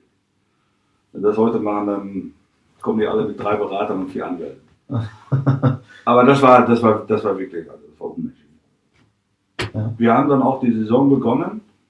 Wir konnten rennen ohne Ende, aber wir haben, kein- Spiel gewonnen. Und dann hat man sich von dem Trainer getrennt und dann kam jemand, der das erkannte, dass wir körperlich wirklich riesig drauf waren und er hat nur so Spielformen gemacht und so. Darum haben wir kein Spiel mehr verloren. War alles richtig dann, aber das, nochmals, wie da trainiert wurde, das war, Das kann ich mir sehr vorstellen. Dass, da hätte man sich dann den Felix Magath gewünscht. Da war das Ja, das war aber- das- Kindergarten. das war äh, so ähnlich, denke ich, noch ein bisschen mehr. Ja. Also das war wirklich. Du warst ja dann, also hätte, du hättest wahrscheinlich zu Anfang, als du dann da am Flughafen gestanden hast in Düsseldorf, nicht gedacht, dass du äh, sechs Jahre Nee. bei Rapid Wien bleibst. Was äh, hat denn, ja, oder warum hast du dich da so wohl gefühlt und warum bist du da nicht weg? Ich gehe mal davon aus, du hast fast 200 Spiele gemacht, du bist zweimal Meister geworden, Cupsieger geworden, Stammspieler gewesen, Tore geschossen, äh, dass es da durchaus Möglichkeiten gegeben hätte, schon vorher zu sagen, äh, Servus. Ja, eigentlich hatte ich schon am Anfang auch Schwierigkeiten. Das darf man nicht äh, vergessen als junger Spieler, auch mit der ganzen Umstellung. Die Erwartung war riesig, nachdem ich da, wie gesagt, im Probetraining äh, überragend, äh, über, überragend war, aber äh, dann auch, ja, jetzt kommt ein Deutscher und da musste er natürlich auch wesentlich besser sein als das, was wir haben, ist ja klar. Ja. Und da waren die Erwartungen wirklich sehr hoch und äh, habe auch Anlaufschwierigkeiten gehabt auf der Position und, und, und ja, gut, habe ich letztendlich durchgebissen und bin dann äh, der Trainer, wo ich vorhin gesagt habe, der dann nur Spielform hat, hat dann irgendwann äh, gesagt, kannst du dir auch äh, vorstellen, wenn du das Spiel weiter vor dir hast. Also wenn du hinten spielst und dann deine Schnelligkeit und dein, dein Laufvermögen, dann, dann haben wir das so probiert und dann äh, bin ich halt zum Verteidiger funktioniert worden. Halt auch sehr offensiv, Ja. klar, weil er ist ja im Naturell so drin geblieben, wenn man als Stürmer dahin geht. Und dann habe ich eigentlich erst so richtig den Durchbruch geschafft, sag ich mal. Und, ähm, Da kam ja dann sogar noch dazu, dass äh, man in Österreich gesagt hat, der ist zwar Deutscher, aber der ist so gut, den brauchen wir für die Nationalmannschaft. ja, weil der etatmäßige rechte Verteidiger in der Nationalmannschaft aufhörte. Mhm. Und dann hat der, der österreichische äh, Fußballverband gesagt, ja, wen nehmen wir da? Da ist einer, der könnte das, aber der hat ein Problem, der ist Deutscher. Und dann ist man äh, an mich herangetreten, äh, ja, wie gesagt, äh, Doppelstaatsbürgerschaft. Ja. War aber nicht möglich. Aufgrund der Grenznähe hatte Deutschland und Österreich irgendwie ein Abkommen, äh, dass so durch viele Scheinehen, dass man dann die Nationalität kriegt und so. Und dann entweder oder. Da habe ich gesagt, ja, ich würde gerne in die Bundesliga. Das ist mein Ziel, allen zu zeigen, dass ich doch es schaffe, in der Bundesliga zu spielen. Und das wäre natürlich ein gutes äh, Sprungbrett. Ja. Und äh, weil sonst wäre es sehr schwer gewesen. Ähm, nur, wir haben ja dann eigentlich nur, nur national gespielt und wenn man dann nicht so international äh, dabei ist, dann, dann bist du auch nicht so im Fokus. Und äh, habe gesagt, okay, aus sportlichen Gründen würde ich das gerne machen, äh, weil mein Ziel ist nach wie vor die deutsche Bundesliga. Ja, und dann kam das erste Länderspiel, wie gesagt, gegen Deutschland. Da weiß ich noch, meine Mutter, meine, meine Mutter hatte angerufen, ja, mal das Fernsehbild kommen wir bei uns zu Hause filmen und die Zahlen auch richtig, sage ich auf. Ich kenne euch, wie ihr nervös vorm Fernseher sitzt. Ja. Wer weiß, was da passiert. Du wusstest ja doch nicht, dass ein Eigentor schießt. Gott sei Dank haben sie es auch abgelehnt, weil das wäre, ich glaube, die hätten die goldene Palme gekriegt, wenn das gedreht worden wäre zu Hause. Vater von der Couch gefallen, was ich, Mutter aus dem Sessel geholt, ich habe keine Ahnung mehr. Ja, und äh, ja, wie gesagt, da ist mir dieses Eigentor unterlaufen. War ja jetzt nicht so, dass ich den äh, auf einen Torwart gelaufen und habe den reingeschoben, sondern ich habe einfach den Ball abgeblockt. Ja. Das kann ja passieren. Nur, ich sehe mich heute noch, wenn ich, wenn ich da auf dem Boden liege und fälscht den ab und, und, und denke, der wird doch wohl nicht. Und bumm, hat schon neben den Pfosten eingeschlagen. So. Das war natürlich Wasser auf den Mühlen der Journalisten. Piefke haben die dich Ja, genannt. Piefke ist ja normal. Das ist Ja. ja auch eigentlich nicht so das Schimpfwort. Okay. Aber ähm, so quasi den haben wir noch gebraucht. Ne? Mhm. Und äh, das war natürlich dann sehr, sehr schwer. Die Zeit danach aber, mein Vereinstrainer und auch meine Mitspieler, und, die haben immer wieder äh, auch mich aufgebaut. Und äh, wenn man dann wieder Spiele hat, dann kannst du dich auch nicht hängen lassen, dann vergisst du das auch wieder. Aber das ist schon irgendwo, hängt das äh, heute ja noch so. Ja, klar. Das, wie gesagt, es gibt ja viele Situationen, die vergisst man einfach nicht. Das, und das ist eine, die vergisst man, glaube ich, wirklich nicht. ja, und wie gesagt, wenn das gegen Norwegen, Finnland oder was weiß ich gewesen wäre, wäre ja egal. Aber gerade gegen Deutschland. Ne? Ja. Gut, ich habe danach bestimmt noch vier oder fünf Mal gegen Deutschland gespielt. Und äh, ist mir auch Gott sei Dank nichts mehr passiert. So. Äh, Ja gut, fast, würde ich ja sagen. Ne? Du hast ja die WM 82 gespielt mit Österreich, hast auch in jedem der Spiele 90 Minuten auf dem Platz gestanden, unter anderem auch am 25.06.82. Da bin ich auch gestanden. Ja. Da, hast du, da war stehen das Richtige. Bekannt als Schande von Gijon, Ja, ja, dieser Nicht-Angriffspakt. ja. Gab es den? Wie war das? Erzähl mir. Ich könnte ja heute alles zugeben. Ja. Aber ich sage genau so, wie, wie das halt war. Das war aufgrund der Konstellation, weil Deutschland das erste Spiel gegen Algerien verlor. Mhm. Und alle, oh. So, und dann war das entscheidende Spiel Deutschland-Österreich. Wenn, wenn wir 2-0 verloren hätten, wären wir weg gewesen. Mhm. Wenn Deutschland 1-1 gespielt hätte, wäre Deutschland weg gewesen. Und so hat sich das ergeben, viele, die man so fragt, heute noch, wie ist das Spiel denn aus? Ja, sagen alle 0-0. Ja, Stimmt ja Stimmt nicht. Ne, dann hat der Rubisch mit dem Knie oder was nach 20 Minuten 1-0 gemacht. So, und aufgrund dieser Situation, wie gesagt, beim 1-1, wenn wir 1 gemacht hätten, wäre Deutschland weg gewesen. Und wenn wir ein zweites gekriegt hätten, wären wir weg gewesen. So, da ging auch alles noch. Und dann irgendwie so, pff, ja, so nach der Halbzeit, dann hat jeder mal so überlegt, ey, ich darf jetzt kein Risiko mehr gehen. Mhm. Warum soll ich jetzt Risiko gehen? Dann sind wir weg. Und die haben dann genauso gedacht, die Deutschen. Und so, so hat sich das auf einmal ergeben. Es war, also ich habe mit keinem irgendwie äh, gesprochen. Wir haben einfach nur gesagt, langsam, langsam. Ne? Und äh, dadurch hat sich natürlich ein Spiel entwickelt, was mit sicherlich schön zum Anschauen war. Das, das hast du sehr gut ausgedrückt. Aber dadurch ist auch das entstanden, dass alle Spiele zeitgleich sein müssen. Also haben wir schon für den Fußball auch was getan. Ja. Ne? Also so ist es ja nicht. Du, ich sehe schon, das Glas ist wirklich immer halb voll bei dir. Aber das ist wirklich so, dass auf dem Platz nicht gesprochen Nein. wurde. Nein. Es wurde nicht vom Kapitän, mal zu, jetzt ist Nein, nein, nein, nein, nein. Das hat sich äh, wirklich, das, wir kommen gleich noch, ich kann noch gleich einen Schritt weiter gehen, das Ja. habe ich mit Gladbach ja auch mal gehabt. Es ist ja nicht so, Okay. dass, dass ich das einmal hatte. Ähm, das hat sich wirklich so ergeben, dass, dass jeder dann äh, sagt, bin ich denn bescheuert, warum, soll ich jetzt nach vorne laufen? Ja. Krieg einen Konter, bumm, sind wir weg. Ja. Ne? Und das, das war einfach die Angst dann, ja, und das, dann hat sich leider so ein, so ein Spiel entwickelt. Ne? Ihr seid dann irgendwann ausgeschieden. Äh, da- Damals war die WM-Konstellation ja noch eine andere. Ja, wir haben dann, wir sind dann nach Madrid und haben eine äh, Gruppe haben wir Genau, gehabt. Gruppe 2 hieß das. mit Irland, also Nordirland und Frankreich. Und Frankreich, genau. Und da haben wir, glaube ich, gegen Nordirland 2-2 gespielt und gegen Genau. Frankreich haben wir 1 verloren. 1-0 verloren, richtig. Da waren, in dem, muss ich ganz ehrlich sagen, für mich waren die Franzosen die beste Mannschaft. Die waren doch dann das Halbfinale gegen Deutschland im Der hätte ja Elfmeterschießen. Deutschland nie gewinnen dürfen. Ja gut, so ist Nein. Ja, ja. Ich weiß, ja, ich weiß, aber die waren wirklich die beste Mannschaft. Die haben Mittelfeld gehabt. Neben mir ist einer auf den Platz gelaufen. Die haben gedacht, der, der berührt den Boden gar nicht. Der schwebt. Ja gut. Tigana, das war Alain Gires und, und, und Fernando im Mittelfeld. Also Tresor hinten. bei- Ach, das war einfach eine ganz tolle Mannschaft. Das war ja auch nur Elfmeterschießen dann am Ende. Ist ja auch, wie du es vorhin schon mal gesagt hast, man muss manchmal Glück haben. Das Finale hat Deutschland dann gegen Italien verloren, 82, 3-1, glaube ich, wenn ich mich recht entsinne. Und äh, ein Jahr später, 83, endete dann auch irgendwie deine österreichische Nationalmannschaftskarriere. Du hast 22 Länderspiele absolviert. Äh, äh, äh, 84? äh, ja. Stimmt, hier steht es auch 84, aber kein Tor gemacht, Nee, außer das Eigentor. außer das Eigentor. Ja, das, da hatten wir für, für die Tore hatten wir andere. Wir hatten eigentlich, es war eigentlich schade. Wir haben so eine WM mitzuspielen, ist eine ganz tolle Sache gewesen. Aber ich muss dazu sagen, mit der Mannschaft, die wir hatten, war einfach viel mehr drin. Mhm.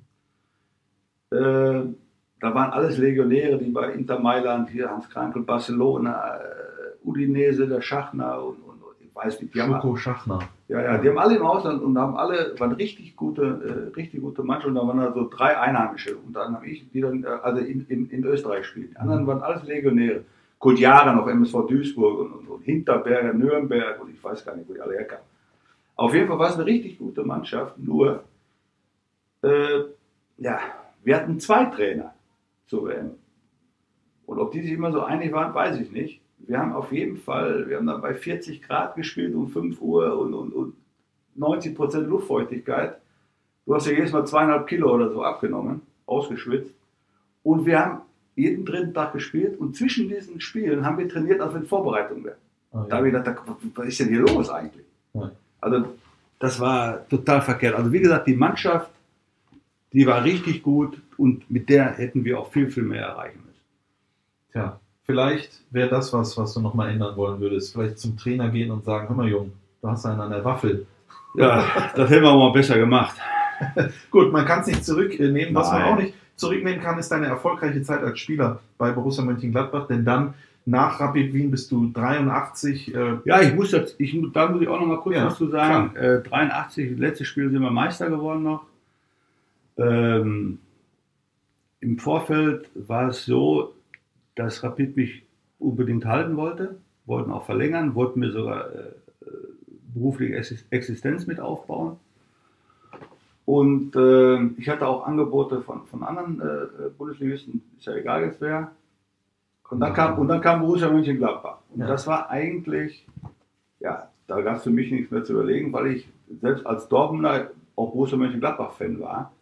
Gibt es auch Geschichten, wo ich dann als Kind da mit Günter Netzer mir über den Weg lief. Ja, das wollte ich ja gleich noch fragen. Ja, aber also ich muss ja erzählen, warum Ja, ich dann ja. auch so eine Affinität für, für Borussia Mönchengladbach hatte und auch die Spielweise und immer toll nach vorne und brav und da passierte immer was. Ja, und dann rief mich Jupp Heynckes an und, und äh, pff, das, äh, du hast auch erstmal Schockstarre. Ja.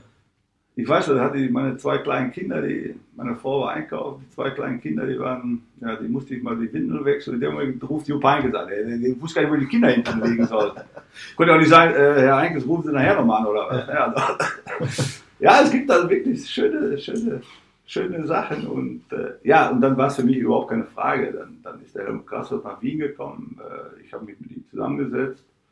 Da gab es ja so keine großen Verhandlungsspielraum. Er sagte, das Habe ich schon mal gehört. das kannst du verdienen. Ja oder nein? Ja, okay, wieder schauen. Ja. So, und dann äh, bin ich dann halt 1983 äh, hier nach Mönchengladbach gewechselt. Okay, und äh, da wollte ich dann sagen, das war aber nicht dein erster Berührungspunkt mit Borussia Mönchengladbach, sondern du warst, glaube ich, 67 mit einer Schülermannschaft mal unterwegs. Nein, das war meine. und was ist dir da passiert? So, Ja, das, nein, das, wir haben ja vorhin äh, Ja. gesprochen, wo ich angefangen habe. Das war der SV Schüren. Genau. Da war ich, äh, ich weiß nicht, Jugend halt, äh, mit 13 oder, oder 12, ich habe keine Ahnung mehr. Und wir machten, sollten ein Vorspiel machen. Das Hauptspiel war Borussia Dortmund gegen Borussia Mönchengladbach Ja. im Stein Rote Erde. Ja. Jetzt regnete es aber und wir mussten am Nebenplatz ausweichen. Auf jeden Fall, vor dem Spiel, wie halt viele Spieler auch, muss man mal eben zur Toilette- Toilette und ich hatte mein Trikot natürlich an, ich war Kapitän meiner Mannschaft und auf einmal steht einer neben mir, streicht mir so über den Kopf und sagt, viel Glück. Da war es der Günther Netzer. Ja. Ja. da war natürlich noch mehr, äh, äh, da war natürlich Gladbach für mich überall. Ne? Ja. Und das ist eigentlich auch das, was, was ich nie vergessen habe und auch als ich Spieler und Trainer war. Wenn Kinder dann kamen, kleine Kinder, und wollten Autogramm oder so haben und dann auch kurzes Gespräch und so, das habe ich eigentlich dann auch immer so gemacht ja. weil mir hat das unheimlich viel gegeben und ich denke, dass den, den Kindern, wo ich es dann auch äh, äh, so weitergeführt habe, denke ich, dass den Kindern das auch viel äh, gegeben hat. Definitiv. Finde ich schön, dass du das dann auch immer behalten auf hast. jeden Fall. Natürlich. Du bist dann zu Borussia Mönchengladbach, wir haben es gesagt, äh, gewechselt. Natürlich, wenn Jupp Heynckes ruft, dann sollte man auch den Ruf äh, nachgehen. Wie würdest du sagen, war so deine Anfangszeit am Bökelberg? Hast du das, was Jupp Heynckes am Telefon mit dir besprochen hat, auch eins zu eins so wiedergefunden? Der hat ja gar nichts gesagt, äh, großartig am Telefon. Ach so. Nein, das äh, war auch schön. Das erste, die erste Trainingseinheit, äh, wir saßen oben am Bökelberg in der Kabine und Jupp Heynckes kam rein, wie er halt immer gemacht hat, wie ich das später auch gemacht habe. Guten Morgen, ihm die Hand gegeben und so und sagte Abfahrt. Ich gucke so mal nebenan, ich sag, äh, Hans-Günther Brun saß neben mir. Der Bruno, wo fahren wir hin? Frühstücken oder? Da bist du bescheuert, wir, wir fahren zum Training. Ich denk, Wieso? Da oben ist doch ein Training, da ist doch ein Rasenplatz. Da dürfen wir nicht drauf, da spielen die Amateure. Okay. So, wir sind dann immer, wir sind nach Lürrip gefahren, wir sind nach Holz später gefahren. Ich weiß gar nicht, wo wir überall waren. Haus Lütz. Haus Lütz sowieso. Ja. Ja, da fuhr immer der Bus. Da war immer. Aber das war für mich auch erstmal Neuland. Ich habe gedacht, so ein Verein, Borussia Mönchengladbach, die man nur so aus der Ferne kannte und so. Ja, die, die werden auch wohl einen Trainingsplatz für uns haben. Ja, von wegen. Wir sind durch ganz Gladbach gefahren. Ja. Und der Busfahrer war auch immer sehr erfreut, wenn er dann immer wieder welche reinfahren musste, wieder raus. Aber ging auch alles, war alles gut. Ja. Man kannte es ja auch dann. Gut, ich von Rapid Wien habe ich einen Trainingsplatz direkt am Stadion gehabt. Das, das war anders, ne? aber das war schon überraschend für mich. Ne? Kannst du, kannst du das, du hast jetzt, äh, ich glaube, du hast sieben Jahre die Schuhe geschnürt für Borussia, Ja. bis äh, 1990, hast äh, knapp 200 Pflichtspiele gemacht, Mhm. über 167 Bundesliga und dann der Rest DFB-Pokal äh, etc. Kö- Könntest du das rauszufiltern, was so ein Highlight-Spiel gewesen ist für dich äh, im Trikot von Borussia Mönchengladbach? Woran du dich immer gerne zurückerinnerst?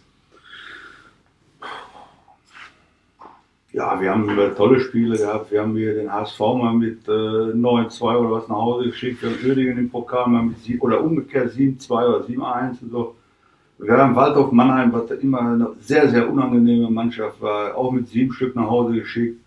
Also das waren schon so, so, so Spiel und dann auch äh, Europacup gegen Gimaresch habe ich es 1-0 gemacht. Haben wir 1-0 gewonnen. Das war übrigens ein besonderes, das war mir noch gut in Erinnerung, Ecke für Gimaresch. Ja, Und ich stand auf der Torlinie. okay. Der Uli Sude fängt den Ball, und der Evalin geht links und in dem Moment sprinte ich 19 Meter über den Platz. Der Eval ging links, da war so Schneeboden aus der Seite.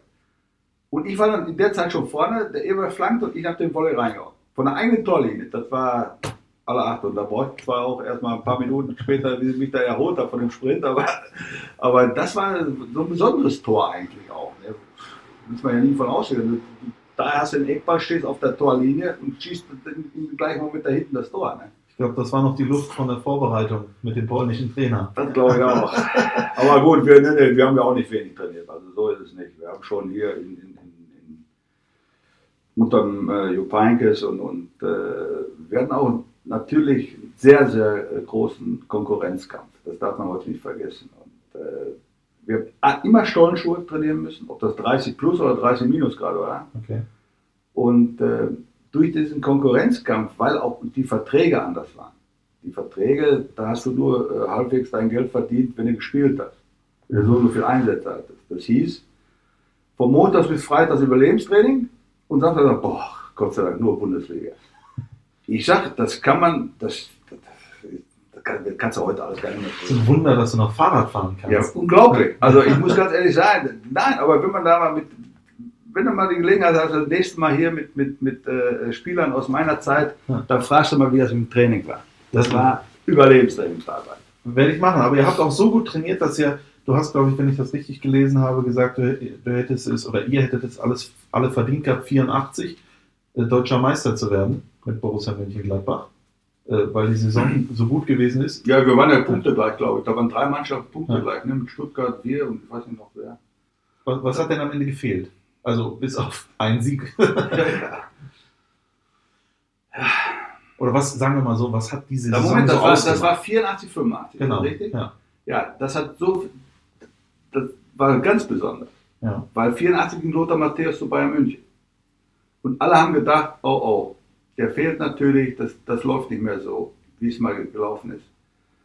Und wie wir das dann als Mannschaft und mit dem Trainer natürlich aufgefangen haben, diesen Abgang, der war schon enorm, dass wir dann auf einmal äh, fast deutscher Meister waren. Mhm. Da hat keiner ja in der V äh, hat ja keiner damit gerechnet. Ne? Oh, Lothar geht nach Bayern und der beste Mann fehlt und was weiß ich alles. Und wir haben das als Mannschaft so gut aufgefangen. Und Lothar ist eigentlich auch daran schuld, dass ich dann wieder Deutscher war. Okay. Weil äh, der Jupp Heynckes zu der Zeit, als Lothar, als es klar war, dass der Lothar äh, zu Bayern München wechselte, hat er mit mir gesprochen und sagte, er hätte einen Ausländer, der für den Lothar kommen sollte. Okay. Und damals gab es ja noch das Ausländerproblem. Durften ja nur Zwei. zwei spielen. Und wir haben eine Karriereoption gehabt. Und ich war ja auch Ausländer als Deutscher, äh, als Österreicher. So, und dann habe ich gesagt, na klar, das ist wichtiger, dass es hier im Verein läuft, für mich auch, als, als die Nationalmannschaft. Ja. Und dann ähm, ja, bin ich aus der Nationalmannschaft zurückgetreten, habe einen Antrag auf Wiedereinbürgerung gestellt. Und nachdem der gestellt war, hat der Ausländer abgesagt. Auch. So. Okay, dann war es dann halt so, aber ähm, Hast du das bereut dann? nein, eigentlich nicht. Das war auch dann immer mit der Hin- und Herfliegerei und, und, und das war auch Stress. Irgendwann, äh, ja sagen wir mal so, gab es mit Sicherheit auch Überlegungen, wie du nach der Spielerkarriere äh, oder was du nach der Spielerkarriere machen äh, wollen würdest. Wann hattest du das Gefühl, ähm, oder ist vielleicht sogar Jupp Heynckes zu dir gekommen und hat gesagt, mal, ich sehe einen Trainer in dir, Nein. dass du sagst, das, das mache ich. Nein, das war eigentlich nie irgendwie äh, Gesprächsthema. Das hat sich einfach dann, dann so äh, ergeben, muss ich sagen, weil man ja das, was man so lange Jahre gemacht hat, dann auch irgendwo äh, wieder weitergeben möchte. Die Erfahrung. Klar, jetzt kann nicht jeder Trainer werden und auch nicht jeder äh, überragende Spieler ist nachher ein guter Trainer. Da muss man ja auch seinen eigenen Weg finden. Und so. Aber für mich war es eigentlich klar, ich werde Trainer.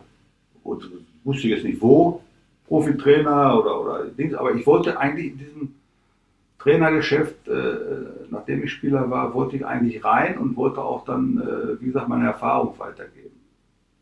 Aber da zu dem Zeitpunkt habe ich mir keine Gedanken gemacht, dass ich mal Profitrainer werde.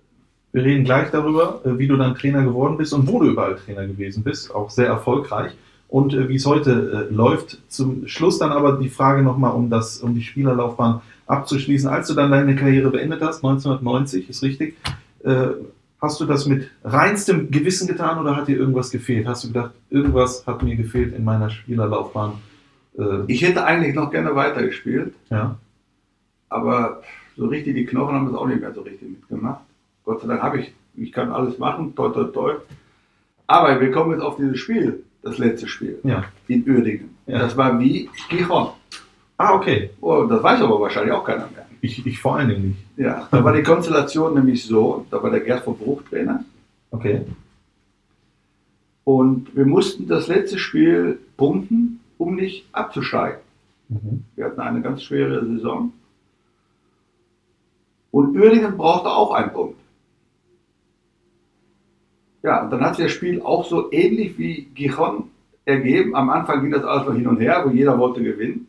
Und je länger das Spiel dauerte, haben die alle gesagt, ja, bitte bescheuert, ich gehe doch jetzt kein Risiko mehr. Ja. Und das Spiel ist dann 0-0 ausgegangen. Und wie gesagt, es war ähnlich wie Gijon. Das war äh, auch nicht Angriffspakt. Aber da spricht heute gar keiner mehr drüber. Ja. Und äh, so sind wir dann, also Borussia Mönchengladbach, in der Liga geblieben. Und äh, Bochum musste dann, glaube ich, in die Relegation. Die haben sich natürlich aufgeregt. Klar, zu Recht auch. Aber die hatten ja vorher schon 33 Spieltage Zeit, sich dementsprechend zu retten. Ich sehe schon, was immer Ausrede. Und Uerdingen und, Uerdingen, und Uerdingen und wir, wir haben natürlich uns gefreut, haben dann auch äh, riesen Feier gehabt. Wie gesagt, das war mein letztes Spiel. Ich muss dazu sagen, in meinem letzten Jahr war ich ja schon Trainer. Mhm. Ich habe die, die heutige U23, die Amateure, habe ich trainiert. Ja, ich habe da von morgens halb neun bis abends um zehn habe ich Trainingsanzüge gehabt. Selber zweimal trainiert als Spieler und dann abends mit den, mit den, mit den, mit den, mit den Amateuren. Und da habe ich mich eigentlich schon so, so als Trainer gesehen, muss ich ganz ehrlich sagen. Das hat unheimlich viel Spaß gemacht. Klar, ich war natürlich auch noch relativ im, im Saft und, und die Jungs, die, die guckten dann natürlich auch hoch.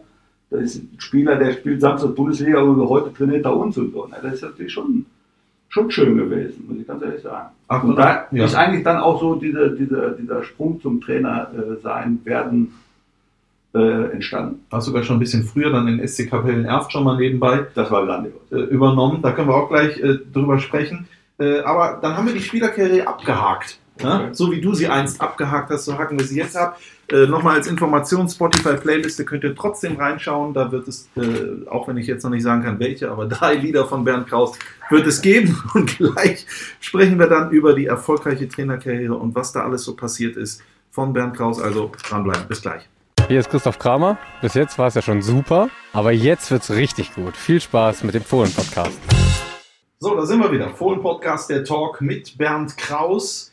Bisher ja schon höchst interessant und äh, jetzt wird es noch interessanter, denn jetzt geht es darum, das meine ich ernst, das ist äh, keine Ironie. Jetzt geht es darum, wie Bernd Kraus Trainer geworden ist. Wir hatten es ja gerade schon mal angesprochen, während seiner äh, Spielerkarriere noch den SC Kapellen Erft übernommen. Wie ist es eigentlich dazu gekommen? Das war damals über unseren äh, Koalitionstrainer, Karl-Heinz Regalski, der später noch Präsident war. Der hatte da Verbindungen und äh, die waren im Abschiedskampf für Kapellen. Ich weiß nicht, wie er da hinkam und so.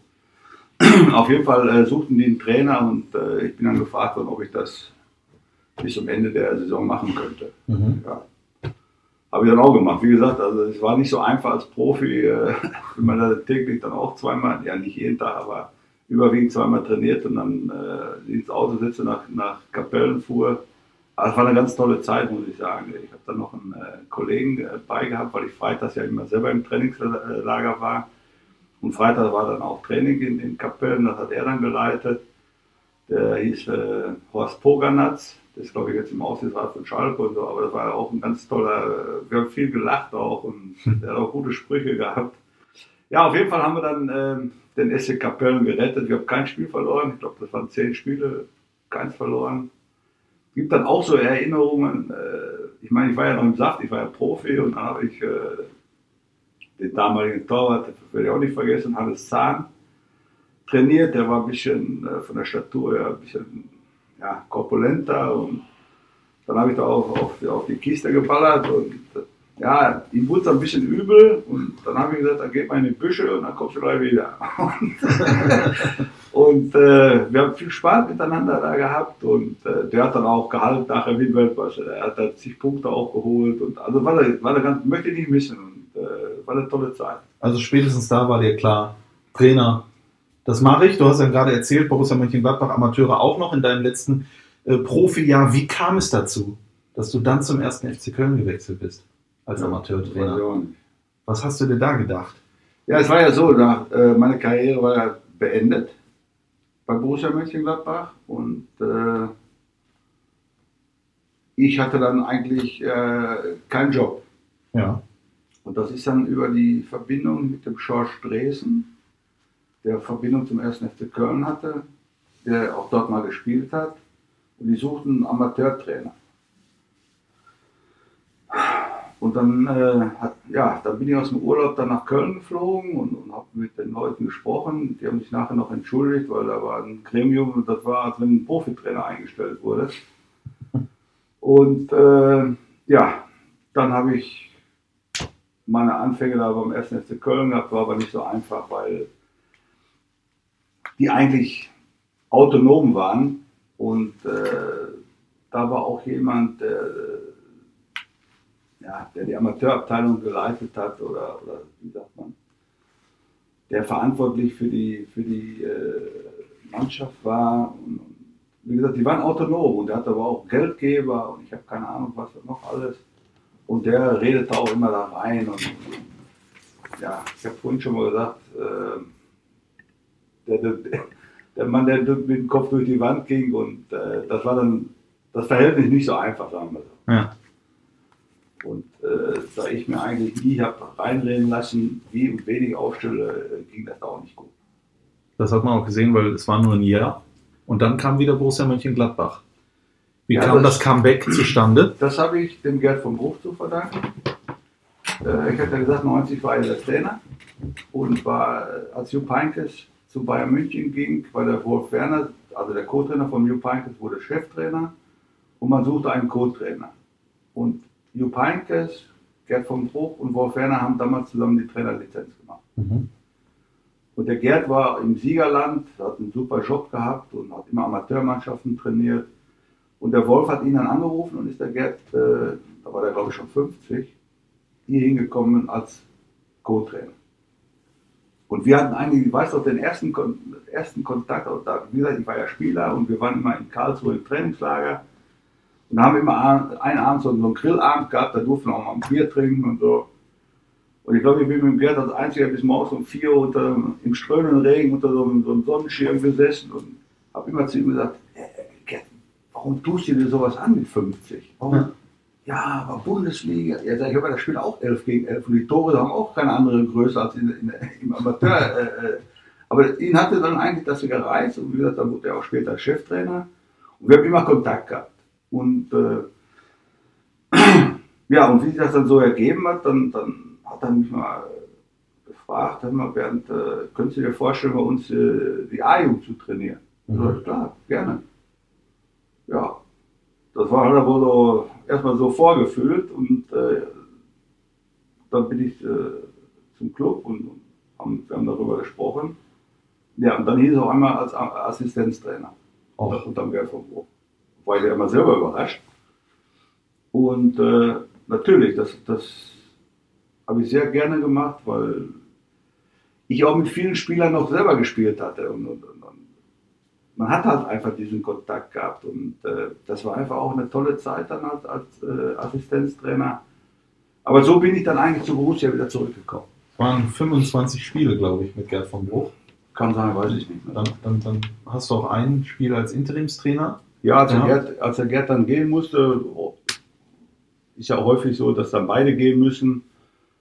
Und äh, das tat mir natürlich sehr, sehr leid. Klar, wenn man so befreundet dann auch ist schon. Und, und gut. Und äh, dann war ich Interimstrainer. Ich glaube, das Spiel war in Kaiserslautern. Ja. Ne, zwei Spiele waren das, glaube ich sogar. Einmal zu Hause gegen den HSV, meine ich. Und einmal in Kaiserslautern. Also überall steht geschrieben, ein Spiel als Interimstrainer, aber das Papier ist geduldig. Gab Es noch kann- eins. Gab noch eins. Es wurde dir unterschlagen einfach von den Leuten. Muss ich mal selber, weiß ich auch nicht mehr. Hast so. Aber ich meine ich mein zu Hause gegen den HSV. Ja, okay. Ja, und dann äh, kam Jürgen Gelsdorf. Und äh, der wollte damals, glaube ich, äh, auch einen Co-Trainer mitbringen.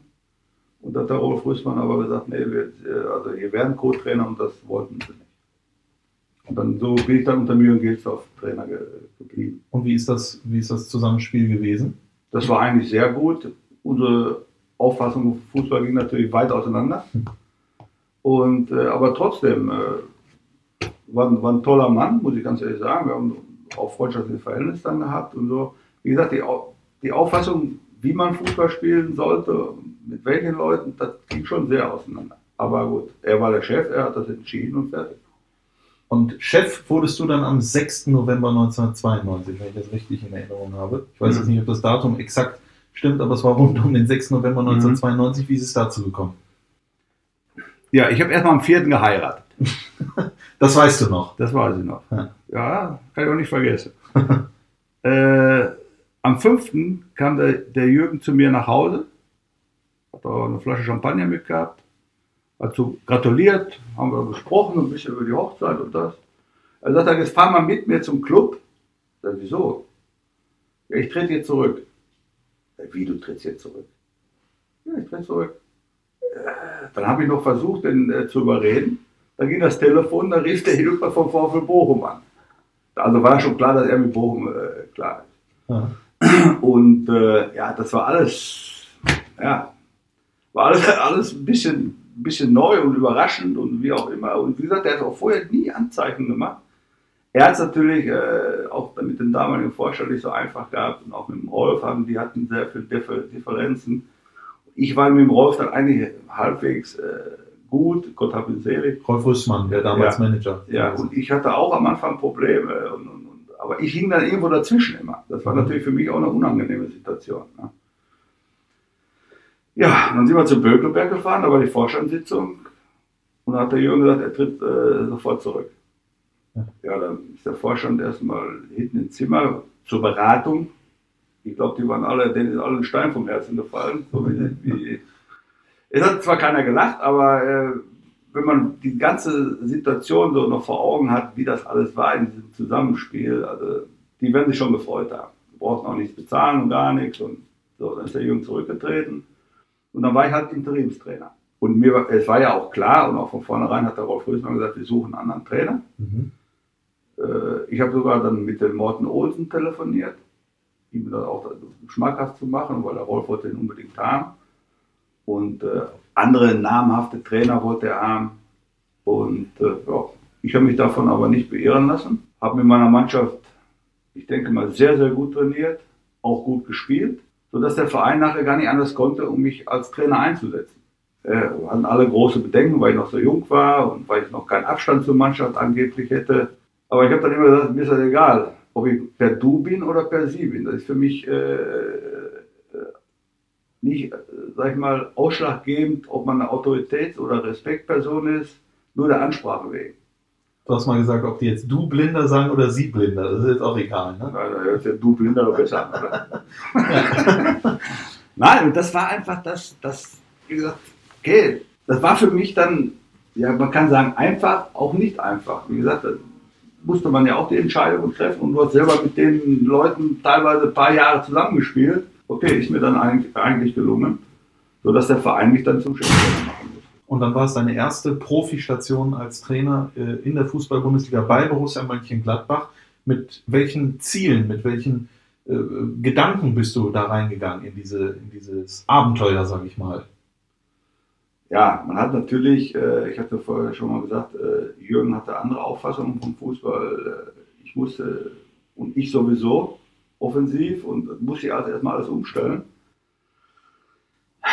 Dann kam natürlich auch die eine oder andere Niederlage, die nicht so einfach ist, aber ich wollte einfach wieder diesen, diesen Fußball spielen, den ich vom Borussia Mönchengladbach kannte. Mhm. Offensiv, attraktiv, nach vorne, ohne Angst. Die Fohlen. Ja, die galoppierten dann auch, Ja. muss ich ganz ehrlich sagen.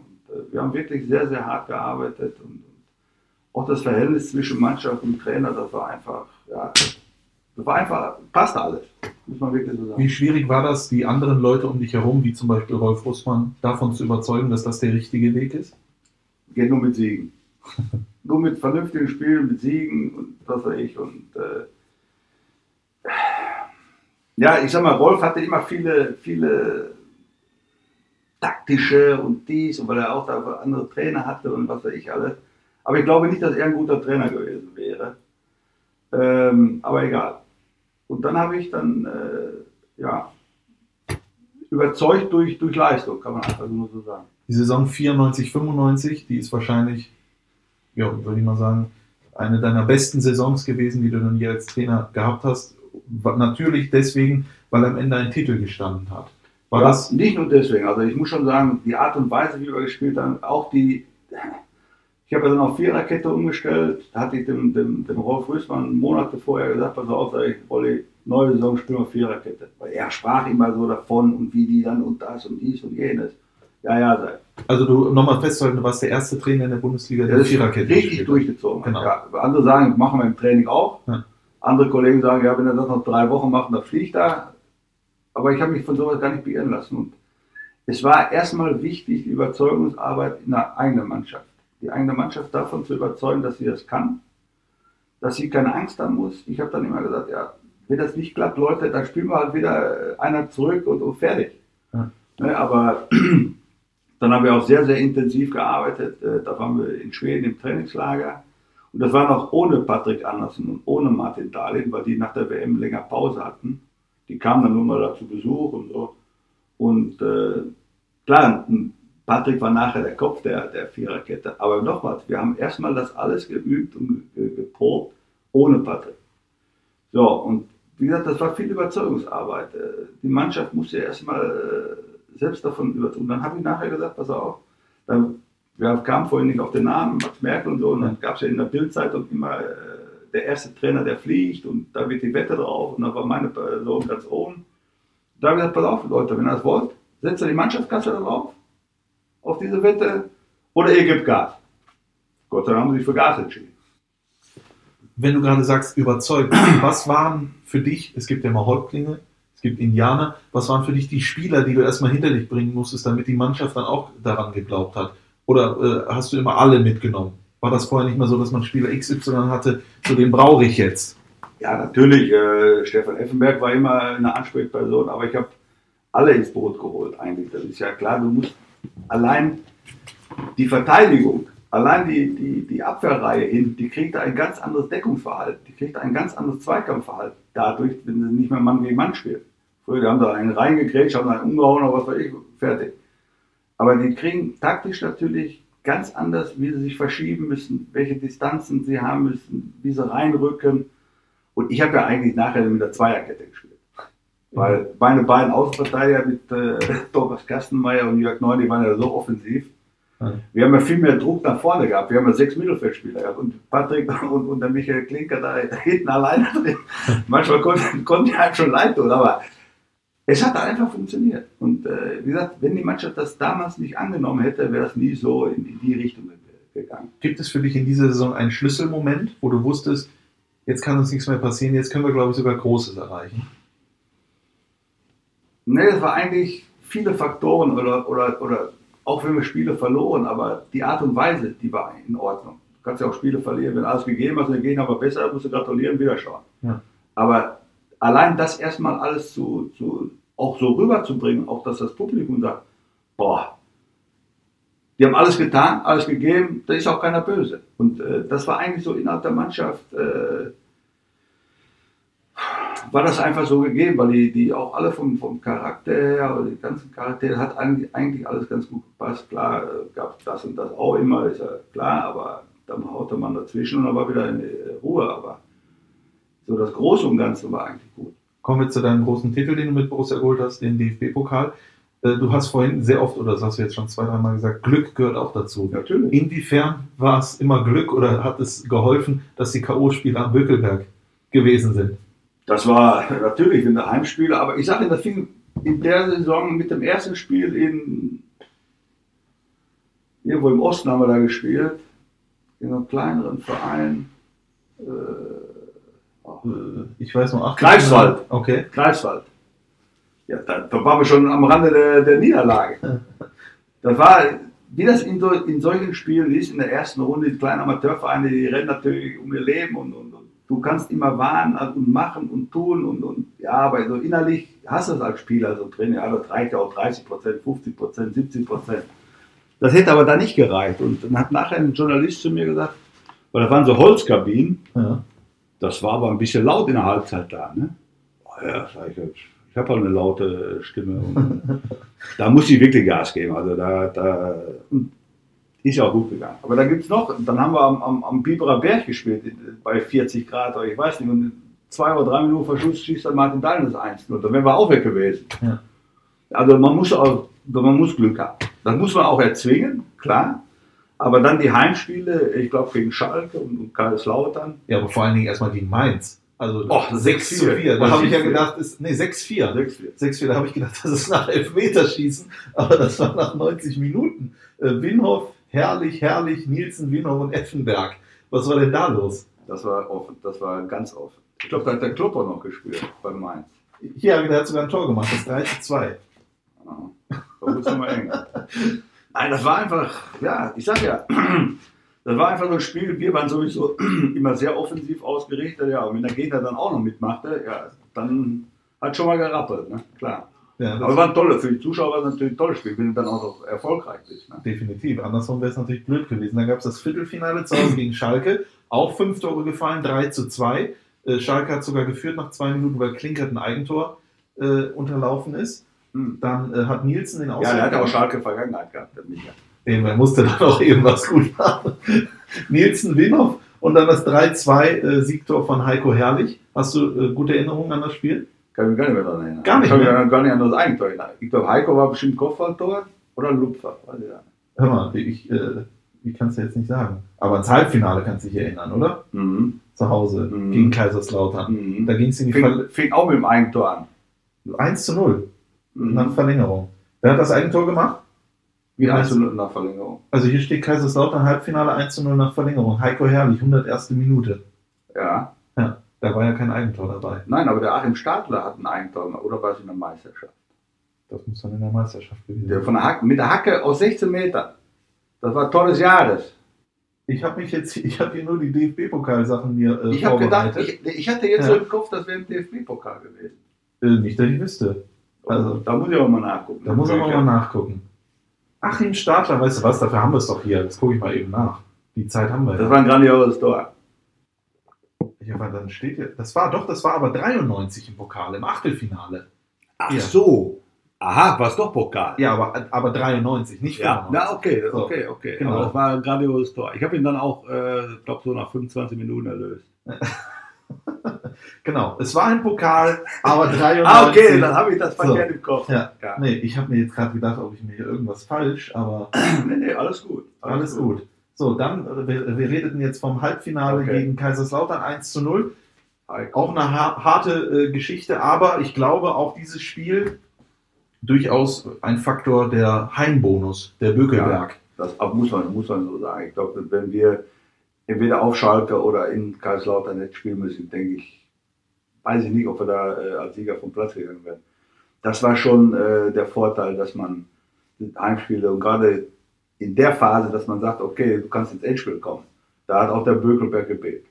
Wie war das überhaupt allgemein, Trainer zu sein von Borussia Mönchengladbach am Bökelberg?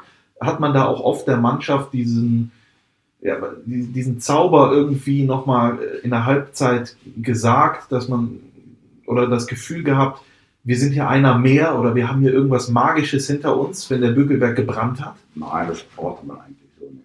Also das war jetzt nicht äh, so die Ansprache, die, ich- die ich äh, gewählt habe, aber man hat schon, äh, und wie gesagt, die Jungs haben auch schon ein paar Jahre dann hier gespielt, war jetzt nichts Neues dabei und die kannten natürlich auch die Atmosphäre und das war einfach, war einfach klasse, muss man wirklich so sagen. Und dann das Finale in Berlin. Was war das für ein Erlebnis? Erinnere dich nochmal zurück an 1995. Das ganze drumherum, Olympiastadion ausverkauft. Als du morgens aufgewacht bist, war dir klar, heute werden wir DFB-Pokalsieger oder hattest du eher Sorgen? War Erfolg. Ja. Ja? Warum? Es war ja so, ich war ja 92 auch äh, äh, Co-Trainer, als wir gegen Hannover auch äh, verlo verloren. Gut, Hannover muss man wirklich sagen, die hatten auch, die sind ja nicht äh, durch Glücklose ins Finale gekommen. Die hatten schon eine gute Mannschaft, aber und wir hatten auch Probleme. Das kann, man dem Jürgen gar nicht alles so ankreiden. Aber wir sind zwei Tage vorher hingefahren, das wurde alles unheimlich hochgehangen und der Gegner und dies und jenes und alles.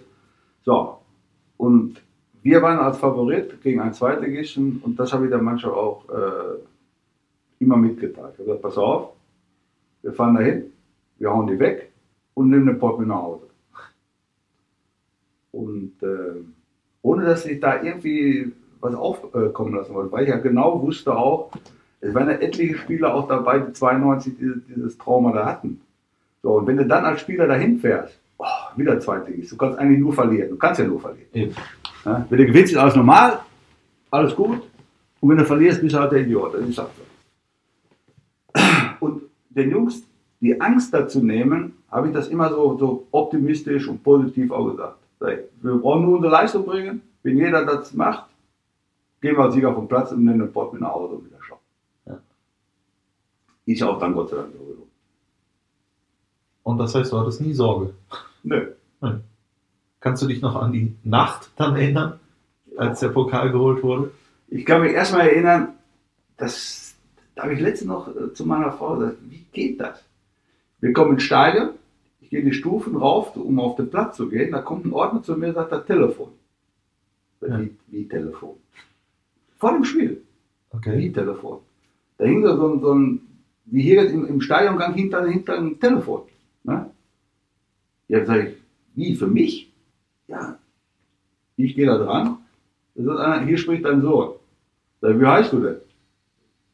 Äh, äh, äh, äh, habe ich dann wieder aufgelegt.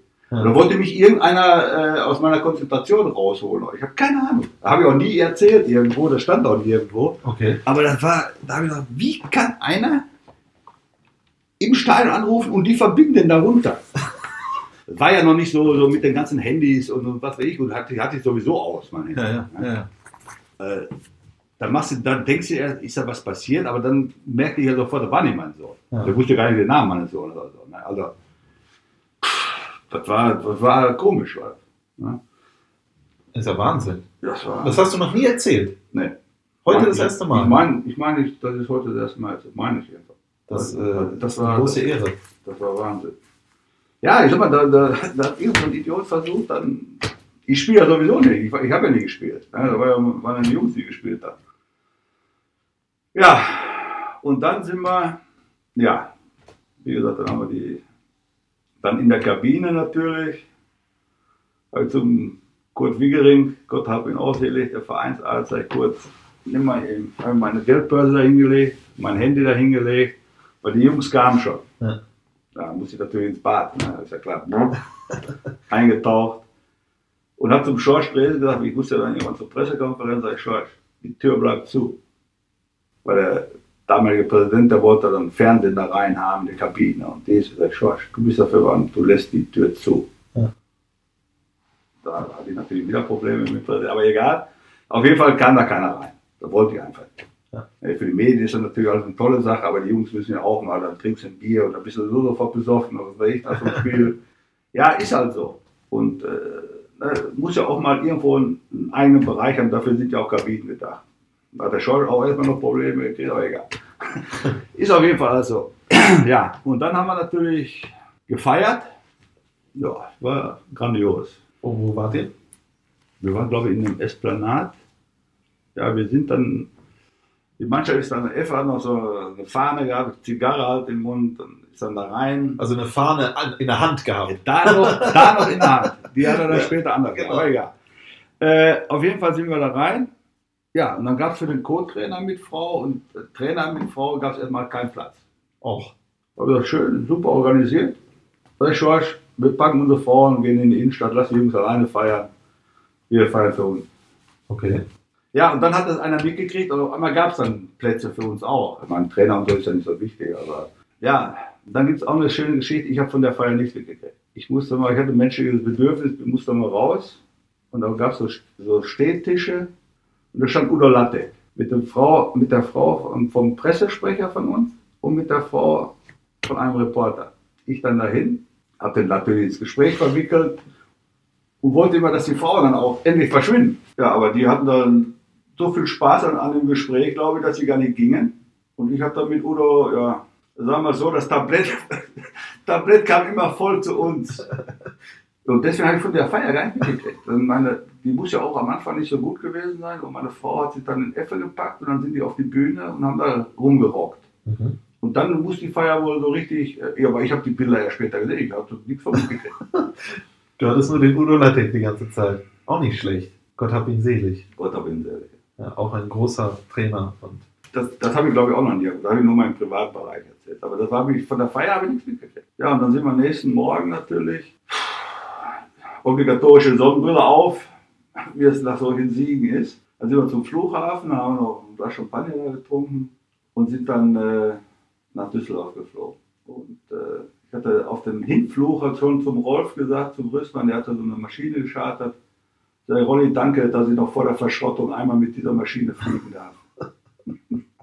aber Rückflug war die auch nochmal da. Die war was? noch mal da, ja. Da ging sogar Alarm an, äh, weil ich hatte, bin mal zur Toilette und war der Meinung, ich müsste mir mal eine rauchen. Dann gab es ein bisschen Alarm und, ja, und dann sind wir zurückgeflogen. Okay, Und dann der Empfang in der Altstadt. grandios. Ich wusste gar nicht, dass Gladbach so viele Einwohner hatte. Also das war, das war richtig, richtig klasse. Gab es irgendwann in diesen Sekunden irgendwann auch eine Überlegung, dass du sagst, das war's?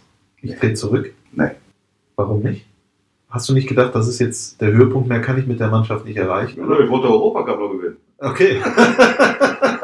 Stimmt, das Glas war immer halb voll bei dir, ja. Nein, also da war überhaupt keine. Das war einfach, weil es so viel Spaß gemacht hat mit der Mannschaft. Aber man ist natürlich dann auch Sklave seines Erfolges. Plötzlich sind dann natürlich auch Spieler, Spieler interessant für andere Vereine. Ja. Ne, wo vorher keiner. Äh, ne, das ist halt immer, immer die Kehrseite, die man bei Erfolgen mit so einer Mannschaft hat. Ne, Heiko ging dann weg. Das hat man mitbekommen. Ja, also es, ich, sag, ich war ja immer, ich hatte vier super Stürmer. Martin Maxi später noch Torschützenkönig, das tat mir auch alles unheimlich leid. Mhm. Aber ich hatte mich halt dann für Heiko und, und, und Martin Dahlin entschieden und habe das Spiel über Außen passiert, weil die beide unheimlich kopfballstark sind. Heiko war ein super Kopfballspieler. Und dann machten die auch in, in der Saison, glaube ich, über 30 Tore zusammen. Und da hast du keine Argumente. Da, da, so Martin Max, wie gesagt, der war klasse. Und der Beste von allen war eigentlich Bashir Salou. Ne? Der hatte einen Buddy, der war schnell, aber hatte auch, ja, ja, okay. aber das war dann halt so, so, so. Dadurch ist natürlich dann auch innerhalb einer Mannschaft, wenn du so viel Konkurrenz hast, sind die natürlich auch immer gefordert, Höchstleistungen zu bringen. Du kannst dich dann nie mal eben abseilen. So ähnlich wie ich vorher gesagt habe, wie ich als Spieler war, unter Jupp und die waren 25 Mann Kader, die alle gleich stark waren. Da kannst du nicht nachlassen. Das ist natürlich so, entwickelst du natürlich dann auch mehr Qualität, ne, höheres Niveau. Alle waren torgefährlich bei mir, alle durften aufs Tor schießen. Ne, die beiden Außenverteidiger, weil ich vorhin schon sagte, das Mittelfeld, alle torgefährlich. Ne, und da waren wir natürlich auch unheimlich schwer auszurechnen. Aber ich hatte da nie, nie äh, nach 95, äh, wollte ich nicht aufhören. Überhaupt nicht. Aber wir müssen auf die Feier, wir sind dann ja. in der Altstadt gewesen und dann bei meine Scheres in der Parkklausel, wo wir früher auch immer waren. Ja, und irgendwann treibt sie auch mal nach Hause und ich komme zu Hause, dann war alles geschmückt. Der ganze Eingang war geschmückt, die Haustür war geschmückt, haben die Nachbarn dann gemacht. Ne? Also das, das, das muss ich sagen, das war, das war riesig, das war riesig. Ja, und dann habe ich zu meiner Frau nachts um drei oder ich weiß es nicht, gesagt, ich muss das nochmal eben kurz anzeppen und hört dann im Hausflur äh, äh, Leute gehen. Ich die Tür auf, sage, kommt rein, wir trinkt was. wir konnten ja schon fast gar nicht mehr, aber egal. Dann haben wir gefeiert dann noch ein bisschen und morgens flog ich äh, mit meiner Frau nach Fuerteventura. Okay. Kappe auf, Brille auf. Ich nur hinter meiner Frau her, ich wusste gar nicht, wohin musste. In der Maschine da kommt die Stewardess, du liest also, da kommt die Stewardess, äh, der Kapitän würde gerne äh, ihm gratulieren. Und man sagt, ja, okay, ich dann natürlich da durch die Gänge hin. Ja, und irgendwann sind wir dann auf Fuerteventura angekommen, haben wir immer zwei Tage geschlafen. da musste die Feier erstmal äh, erstmal raus. Aber das war einfach klasse. Das war einfach. Auch die Begeisterung da in der Stadt, die Leute. Also. Da hat man gemerkt, dass viele nach sowas wieder gelächzt haben seit vielen, vielen Jahren. Ich wünsche, es wird kurz über lang mal wieder passieren, das muss man ganz ehrlich sagen. Also das, äh, die Gelegenheit war ja schon da, zumindest nach Berlin zu kommen. Das hat mich eigentlich dann auch so geärgert. Ich selber, es kommt auf die Art und Weise an. Und das, das ist, war einfach nicht in Ordnung, muss ich ganz ehrlich sagen. Wenn, so, wenn man so eine Möglichkeit hat, kriegst noch, äh, kriegst kein Bayern, kriegst kein Dortmund, kriegst noch Eintracht Frankfurt zu Hause auch. Aber die haben diese Saison auch gezeigt, auf Schalke und Absolut. dann auch im Finale. Absolut. Ne? Aber ich war bei dem Spiel auch da und nochmals die Art und die hätten ja schon nach 20 Minuten 3-0 führen müssen, die Frankfurter. Ja. Die Art und Weise, das war einfach, da musste die hier, tut mir leid, aber da muss man auch mal körperlich ein bisschen dagegen haben. Leider können wir das Spiel nicht mehr sehen. Nein, nein, nein. Ich will ja auch gar nicht, äh, nee. ich, ich lebe ja eigentlich auch Gut, ich muss jetzt hier meine ganze Vergangenheit erzählen. Ja, dafür bist du hier. Aber ich lebe nicht in der Vergangenheit. Nee. Das ist das Schöne. Es gibt ja. viele, die, die immer nur von früher erzählen. Und das, das, ich, das, das mag ich nicht. Das war abhaken, Ende. War schön, abhaken. Aber ein bisschen müssen wir noch von früher ja, erzählen. Okay. Ich möchte natürlich von dir wissen, wann du dann gemerkt hast, dass es äh, bei Borussia Mönchengladbach zu Ende geht. Weil es ging ja dann zu Ende, ein, ja. ein Spieltag vor der Winterpause, ja. 96, 97. War das ein schleichender Prozess? Hättest du den selber aufhalten können? Hättest du irgendwas anders machen können? Was war das Problem? Ich, du hast oft schon äh, Karl-Heinz Trigalski angesprochen, du mhm. hast auch mit ihm Probleme gehabt am Ende. Was war das alles? Ja, das war dieser Prozess, wo man nie ehrlich miteinander umging, wo man nicht mal äh, klipp und klar was sagte. Äh, was meinst du damit? Von dir aus auch? Oder? Nee, ich war, immer, ich war immer sehr offen, aber man hat immer hinten rum und, und ich sage mal ein Beispiel, wir, wir spielen in, in, in, in, Köln gegen Monaco, vor dem Spiel, vor dem Spiel kommt ein Journalist, ich hatte halbwegs gutes Verhältnis zu den Journalisten, man kannte sich ja lange und so. Da sagt, er, sagt einer zu mir, ja, der, der, das Präsidium hatte eingeladen gestern Abend zum Essen, war immer so, die, die Journalisten eingeladen, der hat über dich abgeledert. Das soll er mich rausschmeißen. So. Und das war eigentlich so ein schleichender Prozess. Und dann irgendwann habe ich gesagt, ich habe jetzt die Schnauze voll auf Deutsch gesagt. Und habe dann zum Rolli gesagt, pass auf, Rolf, ich möchte nicht mehr. Weil es gab auch öffentliche Diskussionen auf einmal dadurch. Und dann hat, sagt der Rolf zu mir, pass auf, Bernd, ich gehe zum Forscher und sage, wir verlängern deinen Vertrag. Sag Rolf, finde ich super von dir. Danke, möchte ich aber nicht. Okay. Na, ich sage, ich, ich habe keinen Bock mehr. Na, und äh, das ist wie alles, was man macht, wenn man keine Lust hat, widerwillig zur Arbeit geht, dann leidet alles. Dann hast du auch kein, wirklich keinen Bock mehr.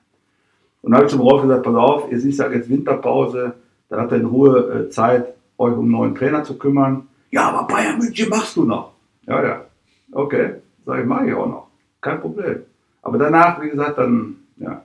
Und wenn man dann das dann so internas weiß und, und der Präsident eigentlich immer alles so angeschoben hat und sich auf einmal am Spieltag weigert, quasi den Auflösungsvertrag zu unterschreiben. Da hatte ich schon mal ein Problem muss ich ganz ehrlich sagen. Okay. Da war der, wir haben ja nachmittags bei Bayern gespielt, morgens, ich bin mit dem Rolf Rüßler, weil wir viermal spazieren. Er sagte, unterschreiben. Der wieder unterschreiben. Ja, da gehst du wieder hin und so. da wusste ich noch um meine, quasi, ist auch egal. Ich meine, das weiß ja auch keine Öffentlich die Öffentlichkeit, weiß ja, aber heute kann ich das ja eigentlich so erzählen. Ja, und dann ähm, haben wir das Spiel noch in München gemacht. Nur, wenn wir da gewonnen hätten, dann wäre es ein heißer Tanz gewesen fürs Präsidium. Mhm. Aber ich glaube, es ist 1-0 ausgegangen. Für Bayern. Und dann endete die Ära Bernd Kraus. Ja, da bin ich erstmal in Urlaub geflogen. Wie würdest du rückblickend, jetzt sind ja auch viele, viele Jahre vergangen, aber äh, ich glaube, du hast es ja auch gerade gesagt, du lebst im Hier und Jetzt. Du denkst wahrscheinlich nur an die guten Zeiten zurück und hegst keinen Groll. Nein. Oder denkst du manchmal noch, oh, vielleicht hätte ich doch noch weiter machen sollen und irgendwie mich aus den ganzen Situationen befreien sollen oder mal sagen sollen, komm, wir schließen uns ein, wir kloppen uns, wir saufen uns ein und dann ist aber auch gut. Ja, wenn man die Möglichkeit gehabt hätte, hätte ich hätte ich auch gemacht. Aber die habe ich gar nicht gehabt, was nie, nie mit offenem Visier ging. Okay. Und wenn man, wenn man dann irgendwo mal hinzitiert wird, wo ich zu meiner Frau gesagt habe, pass auf, wenn ich gleich wiederkomme, kann sein, dass ich kein Trainer mehr bin. Und dass ich dann nur nicht mehr per Du mit dem Präsidenten war. Ne? Also, ja, gut. Heute lache ich eigentlich darüber. Aber damals hat mich das schon, die Mannschaft merkt das ja auch dann. ne, Wenn du da, das war halt äh, unheimlich schwer. Unheimlich schwer. Okay.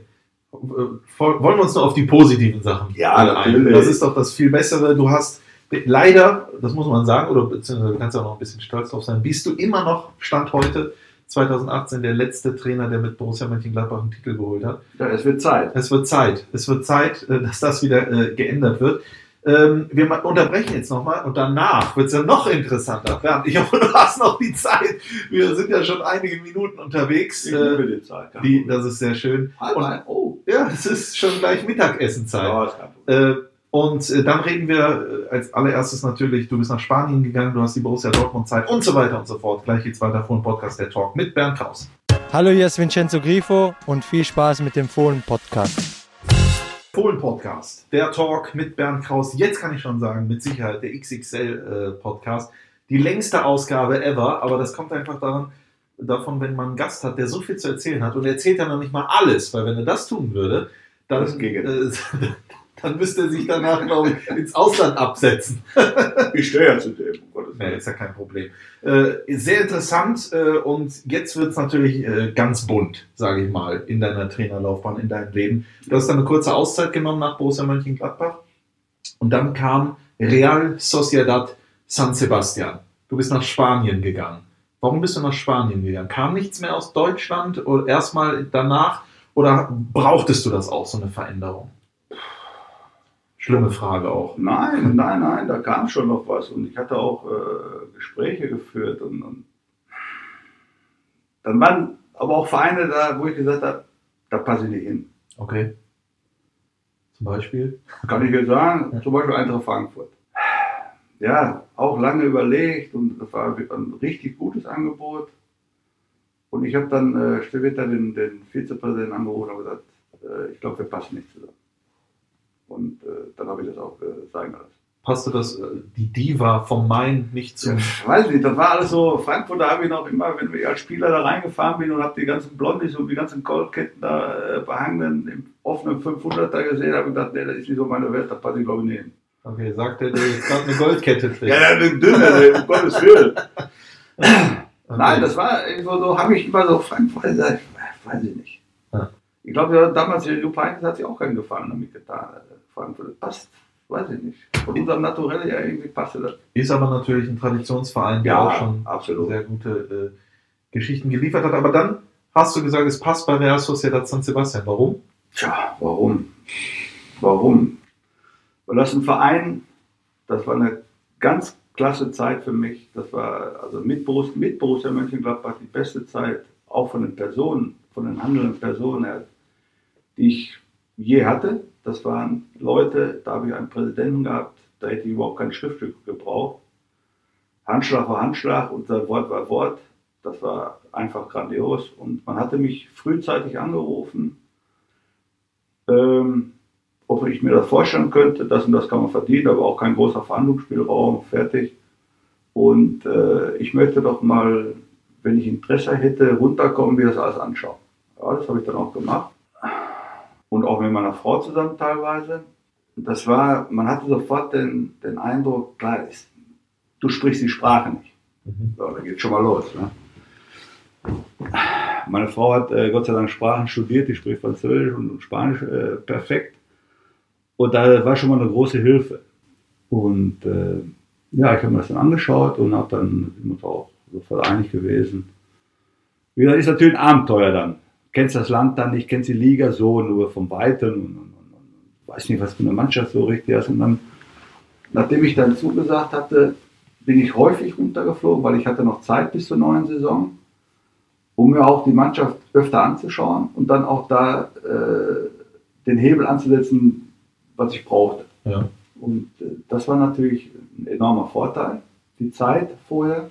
Hab dann natürlich, wie hier, dort war auch ein, das 4-2-3-1, das haben wir ja schon vor 100 Jahren gespielt, was jetzt heute alles in Deutschland gespielt wird. Und die haben das natürlich äh, auch relativ perfekt gespielt, aber sehr defensiv auch.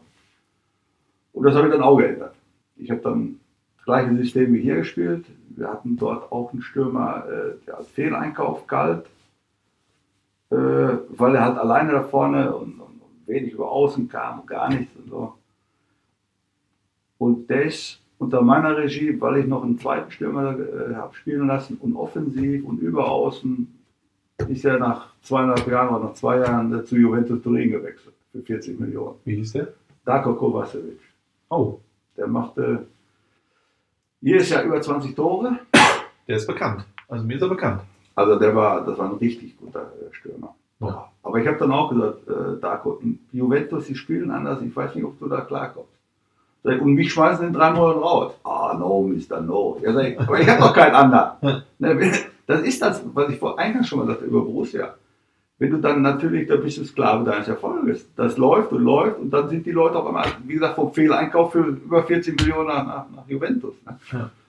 Und die fehlen dir natürlich, die wachsen ja nicht am Baum. Und äh, das war natürlich dann auch der Knackpunkt. Aber sonst, San Sebastian, erstmal eine wunderschöne Stadt.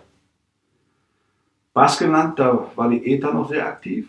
Aber ich habe da nie Angst gehabt. Wir haben mir auch keine großartigen Gedanken darüber gemacht, muss ich sagen. Ich habe dann immer Anrufe gekriegt, wenn hier in den Nachrichten wieder irgendwas war. Ich habe gar nicht von, gar nicht von mitgekriegt. Und, so, ne? und äh, habe dann auch viel auf den Nachwuchs äh, gesetzt. Habe dann, das heißt Cantera, Cantera da, die zweite Mannschaft, hat, äh, das wollen die eigentlich so ähnlich wie Bilbao spielt ja dann nur mit, nur mit Basken, wo der Jupp war und, und mein Baskenland spielten mit Basken und Ausländern. Okay. Und äh, habe dann, wie gesagt, vier oder fünf hochgeholt, die dann nachher auch sogar Stammspieler wurden im Laufe der Zeit. Und da, äh, wenn ich heute noch durch San Sebastian gehe, die Leute kennen einen alle noch und grüßen freundlich und das ist ganz toll. Äh, Nicht so, ja, da ist der Idiot wieder oder so. Das ist dann schon schön, äh, dass die das nicht so vergessen. Aber nochmal, die Herausforderung war natürlich enorm. A, die Sprache.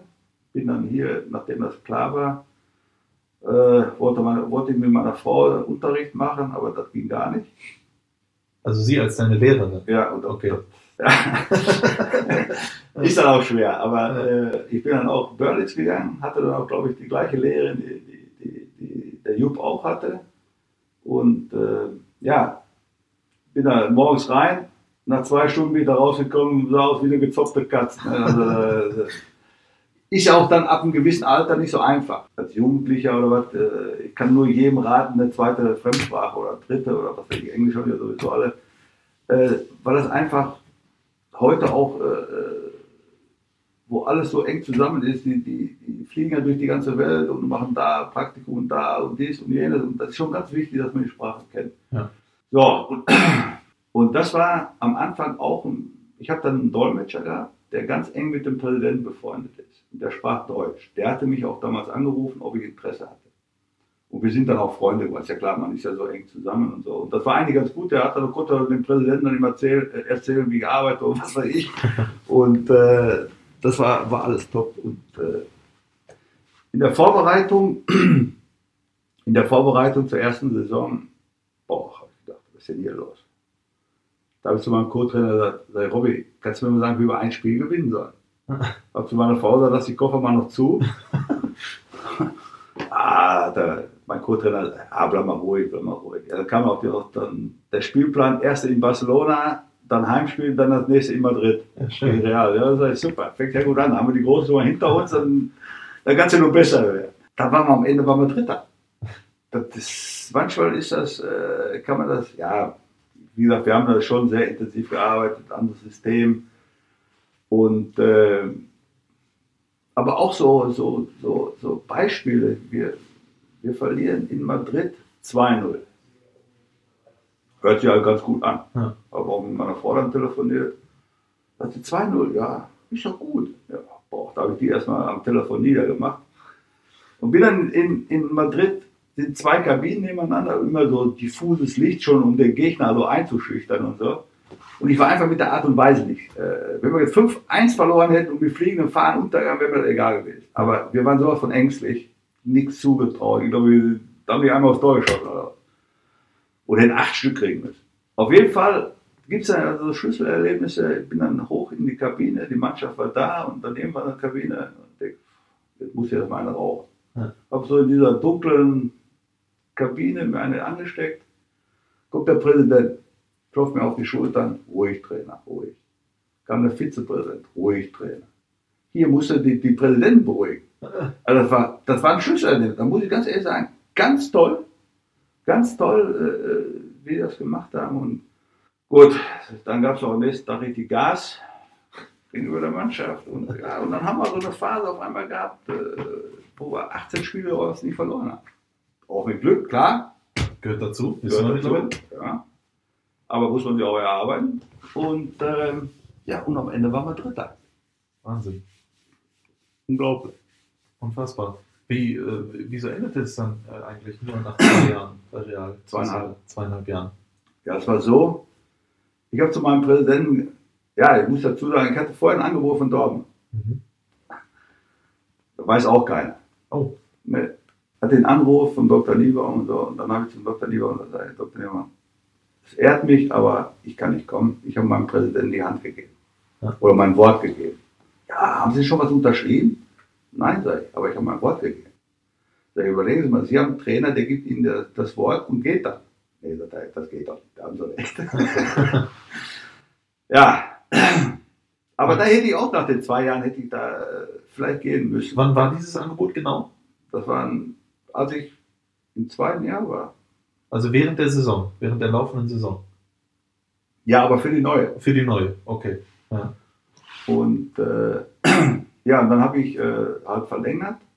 Da, dann ist mir der Stürmer weggekauft worden. Und, und, dann muss ich dazu sagen, da war auch ein Präsidium, da sind ja so 13 Köpfe oder was. Und, und, und da war auch viel so, ja, Baskische. Ne? Als der Stürmer zum Beispiel wegging nach, nach Juve, da habe ich zu meinem Präsidenten gesagt, hol mir den Morientes von Real Madrid. Och. Sagt der Bernd, geht nicht. So, wieso denn nicht? Der hat dich so unzufrieden, der spielt doch nicht. Nein, der ist Spanier. Sagt er, du weißt doch, wir spielen nur mit Basken und mit Ausländern.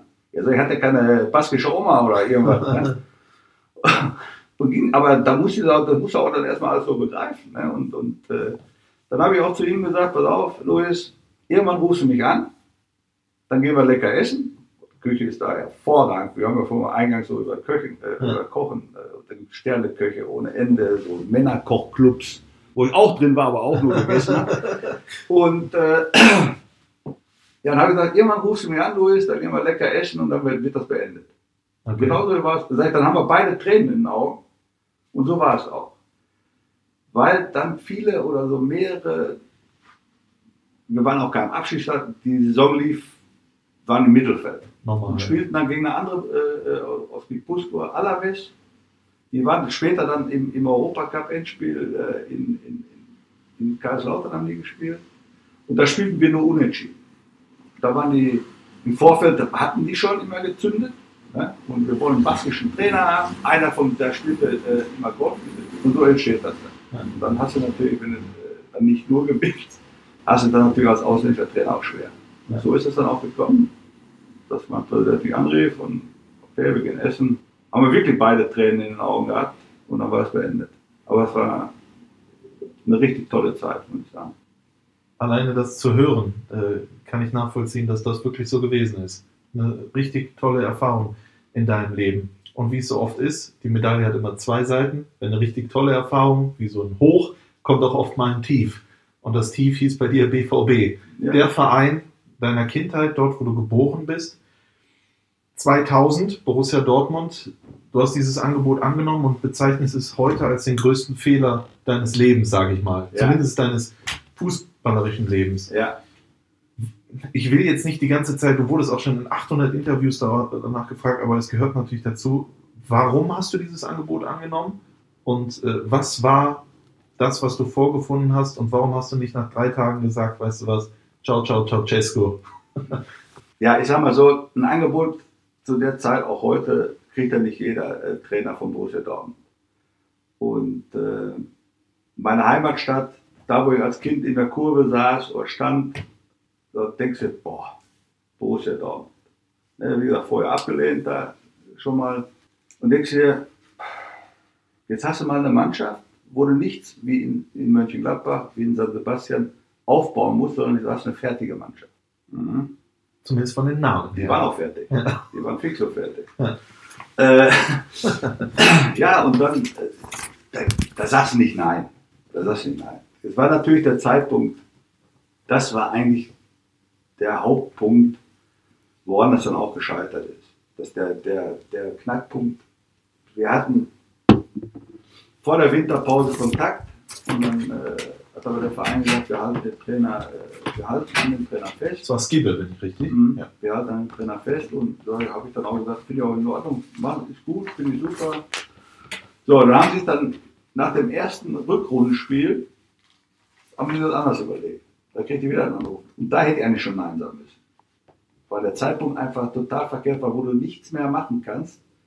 Du hättest die Vorbereitung gebraucht. Richtig. Ich hätte die Vorbereitung gebraucht, weil die Mannschaft war auch, ja, da war alles tot. Ich muss Ihnen ganz ehrlich sagen, oder ich muss Ihnen ganz ehrlich sagen, da war alles tot. Also das, das ich habe dann nach drei Tagen, wie gesagt, das ist ja gerade erwähnt, gesagt, ja, weißt du was, nochmal muss ich aufhören.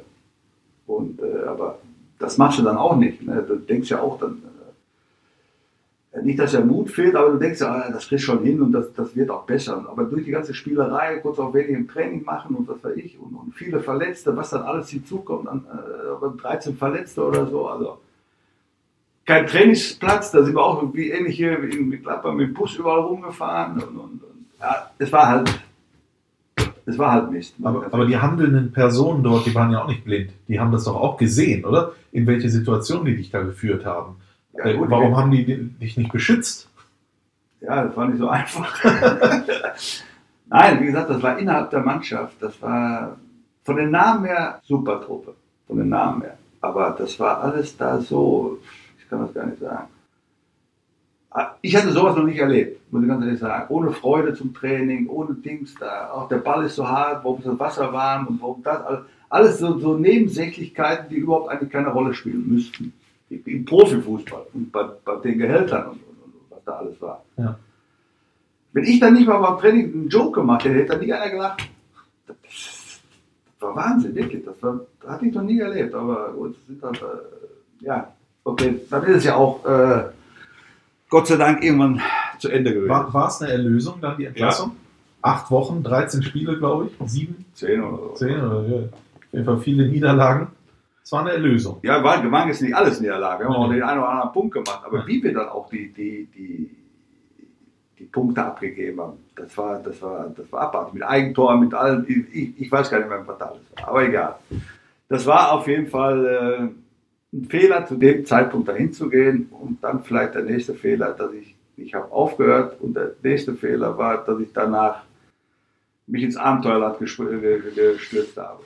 Das ist in der Tat ein Abenteuerland. Äh, Hast du zu dem Zeitpunkt 2000, als die Entlassung kam, damit gerechnet, dass das dein letztes Spiel als Bundesliga-Trainer gewesen ist? Habe ich mir keine Gedanken drüber gemacht. Du hast danach gesagt, Abenteuer, lass uns das mal mit Borussia Dortmund. Es kam ja dann Udo Lattek und Matthias Sammer ist ja noch bekannt, ein- ging ja in die Bundesliga-Geschichte ein. Aber ich bleib dabei, das habe ich damals auch gesagt. Mit mir wären sie auch nicht abgestiegen. Weil die Verletzten wurden ja auch mal irgendwann gesund und so. Das hätte auch geklappt. Aber es war halt einfach. So ein Verein hat natürlich andere Zielsetzungen, ist ja ganz klar. Klar, aber am Ende ging es ja sowieso nur um den Klassenerhalt. Also, äh, und ich glaube, du wärst noch günstiger gewesen als Udo Lattek, oder? Die Konstellation wäre günstiger für mit mir gewesen. Ja. In der Tat. Ja gut, Dortmund hat sich dann noch gerettet. Ähm, jetzt wird es dann aber wirklich äh, verrückt. RCD Mallorca, Aris Thessaloniki, Admira Wacker, Mödling, Pega Gilan, Banias SC, Teneriffa, ASK Schwadorf. Das war alles innerhalb von sechs Jahren. Und dann mit fünf Jahren Unterbrechung nochmal nach Tunesien. Wie, wie wird das aus? Etoile, Sportif du Etoile. Etoile äh, bist du hingegangen. Äh, warum hast du das A gemacht und warum kam nichts mehr aus Deutschland? Oder kam was aus Deutschland und du hast es nicht äh, angenommen? Oder wo, wo da- endete Kraus und Bundesliga? Warum? Gar nicht. Endete wahrscheinlich mit Dortmund. Äh, Danach hatte ich zwar noch ein Angebot, habe ich aber nicht gemacht. Aber dann war ich wahrscheinlich auch verbrannt. Und äh, dadurch, dass ich dann immer nur im Ausland und viel im Ausland war und auch relativ kurz, fragt ja keiner nach, warum war der so kurz da. Ne? Vier Vereine dort, die überhaupt nichts bezahlt haben, wo ich dann äh, hingeworfen habe. Aber da fragt ja keiner nach. Ja. Das ist dann einfach, hat sich dann so ergeben. Ist halt so. Ja, aber du hattest ja, du hattest ja bei Borussia Mönchengladbach Erfolg, lange. Du hattest bei Real Sociedad in deiner ersten Auslandsstation großen Erfolg äh, in Spanien. Das kann ja nicht sein, dass da nur nach Ja, mit acht Wochen Mit Mallorca habe ich Champions League mit gespielt. Mallorca Champions League gespielt. Das kann ja nicht sein, dass acht Wochen in Dortmund äh, dir die Bundesliga-Karriere versaut haben. Ja, vielleicht, weil ich mich auch generell so ein bisschen zurückgezogen hatte, dass ich nicht so offensiv dann äh, oder präsent war. Ich weiß es nicht, weil ist nicht so meine Art gewesen und auch heute nicht, dass ich mich irgendwo anbiete. Und äh, vielleicht hätte ich da mehr, mehr ja, präsenter sein müssen und so. Aber nochmals diese Station da, Fehler, aus Fehlern lernst du nur, wenn du sie machst. Aber das waren dann auch zu viele, muss ich ganz ehrlich sagen. Würde ich heute nicht mehr machen. Da die Vereine teilweise. Thessaloniki hättest du zum Ja, Beispiel geschenkt. da fing das schon an, da wurde keiner bezahlt. Ja. Ja, und da wurde nur versprochen und keiner bezahlt. Und, Danach hat es auch schon zwei Jahre gedauert, bis du dann nach Admira äh, nach Österreich gewechselt bist. Warst du da schon, äh, sage ich mal, verbrannt, weil die gedacht haben, warum geht er denn nach kurzer Zeit aus Griechenland? Oder woran? kann sein, weiß ich nicht. Kann sein. Ich glaube schon, dass du dir Gedanken machst, auch rückwirkend, warum war das, warum war dies. Was würdest du dir denn selber ankreiden? Äh, äh, gibt es irgendwas, wo du sagst, das hätte ich vielleicht anders gemacht, außer dass du Nein, ich hätte, ich hätte, ich hätte nach Dortmund, hätte ich da, dieses Griechenland hätte ich gar nicht machen dürfen. okay. Das war, das war ein absoluter Fehler. Das war, weiß ich nicht warum, aber das hätte ich nicht machen dürfen. es ging Weil dann, dann hätte vielleicht äh, andere Möglichkeiten. Aber es ist müßig und ich habe vorher schon gesagt, Ja, ja. wann soll ich äh, in der Vergangenheit, klar, wir begraben ja jetzt gerade, aber müssen wir. Aber äh, ich war immer sehr positiv denkender Mensch. Und das waren halt Fehler, okay, die ich heute nicht mehr in der Form machen würde. Habe auch in, in, in, in, in, in Österreich, in Wien, das war, meine Frau hat sich da unheimlich wohl gefühlt, da bin ich dann auch zurückgetreten. Würde ich heute auch nicht mehr machen. Da hätte ich auch dem Verein vielleicht ein bisschen länger Zeit gegeben, dass sie irgendwann mal Gelder zusammenkratzen. Es ging ja nicht um, nie um mich, es ging ja immer in erster Linie um die Spieler. Und wenn du dann jeden Tag äh, kommen die Spieler zu dir, der Zeug war, der Masseur, diese äh, Leute kommen dann und jeden Tag hörst du nichts anderes, wann kriegen wir Geld? Da ist natürlich auch ein Kampf, den du an Fronten kämpfst, den kannst du gar nicht gewinnen. Es war auch so, dass du mal einen Spieler hattest, den wolltest du, weil er zu spät kam, eine Geldstrafe aufbürden. aber äh, dann hat er dir erzählt, ich habe gar kein Geld mehr. Ich habe Ja. nur noch 5 Euro. Haben die, die haben kein Geld gehabt, die mussten ja auch ihre Familien ernähren und so. Ja. So, und dann trainieren wir jeden Tag mit den Leuten. Da muss ja noch äh, froh sein, wenn, wenn die überhaupt noch kommen. Und auch noch halbwegs äh, so die Einstellung haben, dass sie auch gut trainieren. Auch noch mit Freude und, und mit allem, was dahinter, äh, was, was dazugehört. Und die Leute alle bei Laune zu halten, das hat natürlich auch unheimlich viel Kraft gekostet. ne? Wie war das Abenteuer Iran? Das war toll. Wie ist es dazu gekommen? Das war Pega Gilan Mhm. 2005. Ja, das war, muss ich ganz ehrlich sagen, da habe ich heute noch Kontakt. Da ruft mich heute noch der Co-Trainer an, der kann zwar kein Englisch, Aber hallo, my brother, hallo, my friend, und dann war es das. eben so. Aber das war ein Erlebnis, das möchte ich nicht missen, muss ich ganz ehrlich sagen. Da lernt man die Normalität mal wieder schätzen. Okay. Und äh, so viel Armut und, und, und, und Leute, die, die, die kaum was haben und das, was sie, das wollen sie noch mit dir teilen. Also ich habe da ganz tolle Leute kennengelernt, das muss ich wirklich sagen. Auch die, die Mannschaft, das war auch klasse und äh, Bedingungen, ich habe gesagt, da muss man eigentlich der Rasen vom Trainingsplatz muss mal wieder gemäht werden. Nachmittags komme ich, da ist der, der Platz war mit dem Handmäher dran, Ja. aber kein Elektro. Ja. Und trotz alledem, sag ich mal, äh, unheimlich freundliche, freundliche Leute und, und überhaupt nicht aggressives und, und, und die Mannschaft, das war auch klasse. Und der Verein hat das dann auch gesehen, äh, weil ich das war ja eigentlich klar, dass es bis Saisonende geht. Weil habe gesagt, okay, länger glaube ich nicht, dass ich das mache. Aber auch vom Leben her, da muss man natürlich Abstriche machen. Und, aber nochmals, das war ein tolles Erlebnis und nachdem das dann auch äh, kurz vor Ende war, ja, haben sie mir einen Dreijahresvertrag hingelegt. Nachdem, ich, nachdem sie gesehen haben, dass ich auch viele Jugendliche hochhole. Ich bin als Beispiel mal am, am ich habe gegenüber von dem Stadion gewohnt und auf dem Stadionplatz, da war kaum noch Rasen. Mhm. Und ich habe da nie, natürlich nie trainiert. Und komm einen Morgen da, da haben wir frei, ich gehe da spazieren, trainiert die Jugend da drauf. Ich natürlich so ein Hals, dahin und habe mir so ein bisschen das Training angeguckt. Und dann habe ich meinen Dolmetscher, der ist Iraner, der wohnt in Hamburg. der hat damals, glaube ich, den Malawikia und so hier hingebracht. Okay. Und ähm, da sage ich, Mechtat, den, den und den, die, lass mal gleich zu mir kommen. Drei Spieler.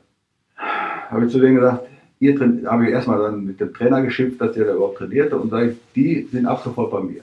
Okay. Und äh, da sage ich, sag den Jungs, die sollen heute Abend ins Hotel kommen. Okay, sind die gekommen, habe ich was zu essen, äh, haben wir gegessen. Das waren dann eigentlich so wie meine Kinder, muss ich ganz ehrlich sagen. Die haben ja nichts gehabt, die wussten teilweise gar nicht, wie sie zum Training kommen sollten. Ne? Ja. So, und dann habe ich nächsten, dann haben die trainiert, zwei oder drei Tagen habe ich gesagt, pass auf, Mechtat, wir sorgen jetzt dafür, die kriegen einen Vertrag, dass sie ein bisschen Geld kriegen, damit die ein bisschen leben können. Und zu einem habe ich gesagt, du kommst heute Mittag mal in mein Hotel wieder. Dann habe ich dir so ein Bündel Real, oder wie, was wie die Währung ist, gegeben. Wollte er nicht annehmen. Nein. Du gehst heute Abend mit deinen Freunden essen, lädt sie ein. Nein, er nimmt das Geld. Sag ich, wenn das Geld nicht nimmst, brauchst du morgen nicht mehr kommen. So, habe mir das Geld gegeben. Dann haut er ab, habe dafür gesorgt, dass einen halbwegs Vertrag kriegt, ein bisschen Geld. Und als das dann, als ich dann sagte, ich bleibe nicht, standen die drei wieder in meinem Hotel, ne? Ist ja klar. Da muss ich ganz ehrlich sagen, da habe ich auch mit den Tränen gekämpft. Ne? Die Dankbarkeit und ich könnte sie doch jetzt nicht alleine lassen, ich sollte sie doch weiter unterstützen und so. Das hat mir schon wehgetan, muss ich ganz ehrlich sagen. Aber ich konnte dort dann einfach nicht mehr. Ich hatte ein ganz anderes Leben. Du bist dann in die Arabischen Emirate gegangen. Da war es ein bisschen wärmer noch. Ja. Da war es noch ein bisschen wärmer. Hattest du ähnliche Situationen dort wie im Iran? Nein. Das war erstmal, äh, ja, Rudi Goris war ja mit mir, der sagt, das war eine schöne Blaskapelle. Nein, das war, äh, Banias SC. ja, nein, das war wie gesagt was ganz anderes. Da ist ja alles äh, Reichtum verwöhnt, alle und, und, und die Scheichs, jeder Scheich, die sind ja alle verwandt. Da, was weiß ich, der, meiner hatte auch vier Brüder oder fünf Brüder, jeder hat einen Verein und dann spielen die mit dem Verein wie Playstation. Mhm. Da war ich bei dem zu Hause, da lief da gerade, ich weiß nicht, Arsenal oder Barca oder Barca oder was. Da wollen die auch so spielen mit ihm. Ja. Rudi würde sagen, den haben wir erst den aufrechten Gang beigebracht. nee, da haben die solche Vorstellungen. Und das war eine Mannschaft, die war aufgestiegen und das Ziel war nicht Abstieg. Ja. Okay. Und ähm, muss ich da auch noch ein bisschen weiter ausholen? Gerne. da ist so ein, so ein der Vater dieses Schei oder der, der, der Staatsgründer, der wurde auch, der jetzt in der großen Moschee da liegt, ne? äh, Zayed, der hatte einen Ägypter, einen älteren Mann, der ihn so beriet in, ja, ich weiß gar nicht, militärischen Sachen. Und dieser Ägypter wollte eigentlich auch ein ägyptischen Trainer an. Und dann hat er den, den, den Junior immer bearbeitet. Und äh, der hat sich aber dann für mich entschieden. Und so war der hinter, hinter mir immer mit den Messern. Und dann haben wir nicht einmal auf, dem- auf dem Abschiedsplatz gestanden. Aber dann hat er, wie gesagt, keine Ruhe gegeben und bis dann der, der, der, der Scheich und äh, hat sich erledigt und ist Feierabend und so. Okay. Danach hat die Mannschaft kein Spiel mehr gewonnen. Kriegte am ersten Spieltag gegen Winnie Schäfer, der noch Trainer, kriegten sie acht Stück sofort. Okay. Und wie gesagt, sind dann sang- und klanglos abgestiegen. Tja. Tja, also selber schuld. Definitiv. Aber so von dem, von dem Leben her. und so. Wir haben erstes Spiel bei 48 Grad. Ich stand da wie unter der Dusche. Hemd, Hose, ich war klatschnass. 48 Grad, das war ein Rennen mal. 48 Grad. Aber war auch ein tolles Erlebnis, muss ich schon sagen. Das war schon, ja. Kurz auch nur, nur im Ramadan abends um 10 Uhr trainiert. Ging ja nicht anders. Ne? Also das ist schon, du musst dich, du musst dich, ich war viel im Ausland und ich habe immer du musst dich halt anpassen. Du musst auch die Gegebenheiten nehmen. Du musst, du musst auf die Leute auch zugeben. Das ist eigentlich ein bisschen, was ich auch teilweise hier vermisse von unseren ausländischen Mitbürgern. Dass die auch mal, äh, weil die hängen ja auch alle nur zusammen. Dass, dass, man, dass man sie öffnet und dass man auch, äh, ich, hätte, ich hätte zum Beispiel im Iran ja nicht sagen können, bau mir mal eine Kirche. So. So, solche Beispiele meine ich jetzt damit. Und da habe ich schon gelernt, mich anzupassen und ist halt ein Geben und ein Leben. Und das ist einfach, äh, macht einen nicht dümmer, wenn man auch mal im Ausland gelebt hat. Definitiv nicht. Du äh, hast dann noch Teneriffa gemacht, du warst beim ASK Schwadorf und dann würde man sagen im Bewerbungsgespräch, Sie haben da eine große Lücke im Lebenslauf zwischen 2007 und Ich habe überall eine 2012. große Lücke hinterlassen. Äh, Und somit kommen wir natürlich auch langsam dazu, was du aktuell machst. Aber was hast du denn in den fünf Jahren, wo du kein Trainer mehr gewesen bist, was hast du denn da gemacht? Ich habe mein Handicap verbessert. Da war ich einstellen. Ja gut, äh, Nein, ich bin natürlich äh, viel auf Fußballplätzen gewesen und, und habe viel geguckt und so, aber ich bin nie so jetzt, äh, ich sag ja, ich war nie so der, der Typ, der so nach vorne prescht in der Öffentlichkeit. Also ich habe mich dann weiterhin für Fußball interessiert. Ist ja klar, da habe ich viel geschaut, war auch im Ausland viel und äh, aber am Handicap gearbeitet. Aber es kam kein richtig gutes Angebot mehr als Trainer. Ich war ja auch gebrandmarkt und dann irgendwann sagst du ja auch, das- ich tue mir auch nicht alles mehr an. Ich habe mir schon genug angetan, aber dann hast du auch irgendwann auf Deutsch die Schnauze voll und sagst, nee, meint. Dann, komm, dann kommst du wieder in so ein, in so ein, so ein Ding, in so einen, in so einen Kreislauf rein, wo wieder nicht bezahlt wird, wo du wieder aufhörst und nee, habe ich gesagt, dann machen wir nicht. Kann ich verstehen. Kann ich, kann ich sehr gut verstehen. Äh, Du hast dann äh, 2012 aber nochmal gesagt, Etoile Sportif du Sahel, das mache ich nochmal. Du warst, glaube ich, Trainer und Manager dieses Vereins. Ich war erst eigentlich, Generalmanager. ich war erst eigentlich Generalmanager, aber da wurde auch viel erzählt.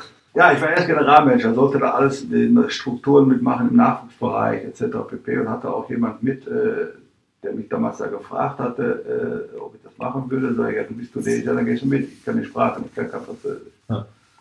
Und der äh, ist im Jugendbereich von, von äh, SC Freiburg tätig, als Trainer. Okay. Ist jetzt Co-Trainer von dem äh, Gernot Rohr äh, Nigeria. Der fährt auch mit zu werden. WM. Ja. Und ist auch nach wie vor im Nachwuchsbereich äh, bei Freiburg. Okay. Und wir sind dann dahin und äh, ja, wollten, haben wir auch einige Hebel angesetzt, gerade so im Nachwuchsbereich, weil er ja natürlich auch Spezialist da ist. Äh, Freiburger Schule ist ja nicht so schlecht. Und ja, dann haben wir so angefangen und da Trainingseinheiten geguckt und da mit dem Trainer und was man halt alles so macht. Ja, aber dann oben lief es dann auf einmal nicht so. Und dann haben sie gesagt, ähm, ja, ich sollte den Trainer machen, ob ich Trainer machen will. Ja. Ja, okay. Und da bin ich da Trainer geworden. Aber man hat auch kein Geld gekriegt. Okay. Ja, das hat sich, glaube ich, sowieso etwas Da haben wir noch, da haben wir noch, äh, das war auch toll, da haben wir in Ruanda gespielt, afrikanische Champions League Quali. Okay. Da war ich heute in Ruanda. War ich ganz begeistert, ganz ehrlich sagen. Ganz sauber, Ja. kein Plastik. Unglaublich. So wir gar nicht meinen, ne? Und dann sind wir zurück über Katar, waren wir in Katar auf dem Flughafen und äh, mein Co., der Tunesier, hat dann mit seiner Frau gesprochen, die in Freiburg ist, und hat gesagt, da ist gerade im tunesischen Fernsehen gekommen, dass, dass wir entlassen wären. Das hat euch noch keiner gesagt. Nee, hat uns keiner gesagt. Auch. Die Mannschaft war sehr geknickt, würde ich sagen. Die haben es auch alle nicht begriffen. Keiner weiß warum. Aber ich hatte zu, zu meinem äh, Co. gesagt, sag, ich, pass auf, wir fliegen nach Ruanda. Sagt dem Präsidenten, weil er die Sprache spricht, sage ich, sprichst du mit ihm? Wenn wir wieder, so geht das nicht weiter, dass hier keiner bezahlt wird. Ja. So kann man nicht arbeiten und so geht das nicht. Da muss sich was ändern. Ja, er hat ja auch was geändert. Haben wir uns rausgeschmissen. Du wolltest eine Veränderung und die gab, gab es dann Ist auch. gelungen, ist gelungen. kann man ja alles sagen. Ich äh, finde das toll, dass du das so mit Humor nimmst, auch ein bisschen. Ja. Auch wenn es natürlich auch wahrscheinlich nicht immer so lustig gewesen ist. Die laufen da heute noch hinter meinem Geld. Ja, das kann ich mir, Wahnsinn. das äh, kann ich mir vorstellen. Und es ist jetzt schon sechs Jährchen her. Mhm. Ist Wahnsinn. Hast du irgendwann offiziell für dich oder auch für andere deine Trainerkarriere beendet? Ist irgendwo was gestanden? Nö. Ja, also nicht. Also du stehst auch immer noch äh, bereit.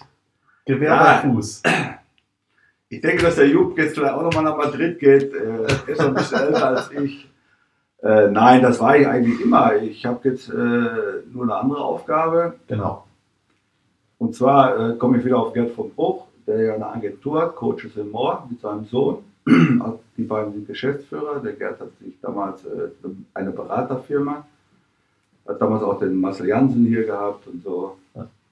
Und äh, ja, hat dann irgendwann gesagt, hör mal, Krause, bevor du nur dein Handicap verbesserst, willst du nicht für mich mal tätig werden und mal gucken und so. Ja, also, wenn mir das Spaß macht, ich schau mal, machen wir mal. Ja. So, und seitdem bin ich jetzt, glaube ich, bei drei oder vier Jahren dabei.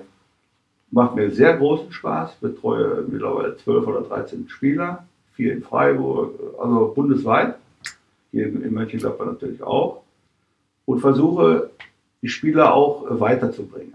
Ne, dass man sie in allen Lagen berät. Äh, wo der Weg gerade bei Jugendlichen hingeht, wissen wir alle nicht. Ne? Also, aber es freut einen, äh, als Beispiel in Freiburg haben wir einen in der, in der U17 gehabt. Der ist mittlerweile ist der Profi geworden, hat auch zwei Bundesliga-Einsätze. Das macht einem dann auch Spaß, wenn man sagt, boah, man muss ja immer ein bisschen Fantasie auch haben, klar. Aber wenn man dann so sieht, wie so ein Junge sich dann auch weiterentwickelt, ne? und dann denkst du, oh, hast du eigentlich nicht so schlecht hingeguckt. Und das andere ist, ich habe eingangs gesprochen, wenn ich Leute treffe in meinem Alter, hörst du nur über Krankheiten. Wenn ich mich äh, mit den Jungen unterhalte, da kommt ein Joke, da machst du mal einen Spruch, dann bleibst du auf dem Kopf jung. Hält dich jung. Ja, finde ich auch in Ordnung. Und äh, mir macht das großen Spaß. Und wie gesagt, man muss gucken, wo der Weg äh, dieser einzelnen Jungs, man kann ihnen nur helfen. Äh, was, bedeutet das denn konkret? Was machst du mit denen konkret? Beobachtest du die Spiele von denen und analysierst die danach mit denen? Oder bist du einfach wie ein väterlicher äh, Freund, Strich, Strich Berater? Oder wie, wie sieht das aus? Ja, das kann man schon sagen, dass man so ein, so ein väterlicher Freund ist. Ich kann natürlich nicht äh, bei so, so vielen Spielern immer überall zeitgleich sein, aber wenn ich äh, die Spiele sehe, dann spreche ich anschließend mit den Spielern. Wenn sie verloren haben, lassen sie erstmal in Ruhe, am nächsten Tag dann und so. Was sie, was sie verbessern müssen aus meiner Sicht, äh, woran sie noch arbeiten müssen. Und dann gibt es auch schon mal einen lockeren Spruch, wo ich sage, ja, hätte ein schönes Spiel werden können, wenn du mitgespielt hättest oder so. aber ja, aber da, da müssen sie auch durch und das verstehen sie mittlerweile auch. Aber ich versuche ja nur da zu helfen. Ne? Wie gesagt, auf dem Platz müssen sie eh alleine entscheiden. Und man muss, äh, wenn das mal später weitergehen sollte, dass man sie auch so berät, dass sie, das, dass sie nachher auch noch was haben, wenn sie mal mit ihrer Karriere aufhören. Und das erfüllt dich. Das erfüllt mich unheimlich. Gibt es denn irgendwie noch einen Plan bei dir im Leben, beruflich gesehen? Ich war da immer schon spontan. Ja, ja klar, da- das merke ich, das sehe ich. Aber gibt es nicht irgendwie, ich habe das Gefühl, das ist wie so ein Buch. Und auf einmal, das Buch, da sind ganz viele Seiten und auf einmal ist da nur noch weiß, aber es gab gar kein Ende. Und so ist, ha- habe ich das Gefühl, Irgendwo gibt es immer ein Ende. Dann sind auch irgendwann die weißen Seiten vorbei. Ja, aber ich glaube, ein paar Kapitel müssen doch noch geschrieben werden. Fühlst du dich gleich? Also im Moment, wie gesagt, ich lasse immer alles auf mich zukommen. Und äh, ich entscheide dann auch schon mal, äh, oder ich entscheide spontan. Ich habe damals nicht spontan da aufgehört und, und meine Frau war sauer auf mich und so, weil ich nicht mit ihr darüber gesprochen habe. Äh, Aber äh, ich weiß ja nicht noch, was kommt. Ich lasse alles offen.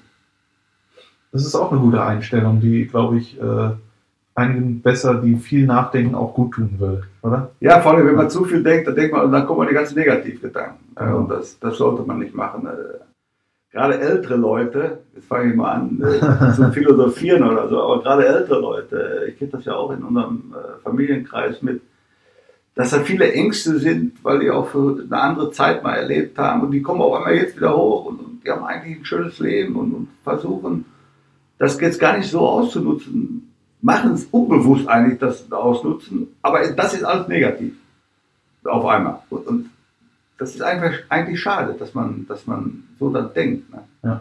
Also was hat uns der äh, Fohlen-Podcast mit Bernd Kraus gebracht? Neben viel Spaß und vielen Geschichten, vor allen Dingen die Erkenntnis, dass es äh, das Beste ist, äh, im Hier und Jetzt zu leben. So ist es.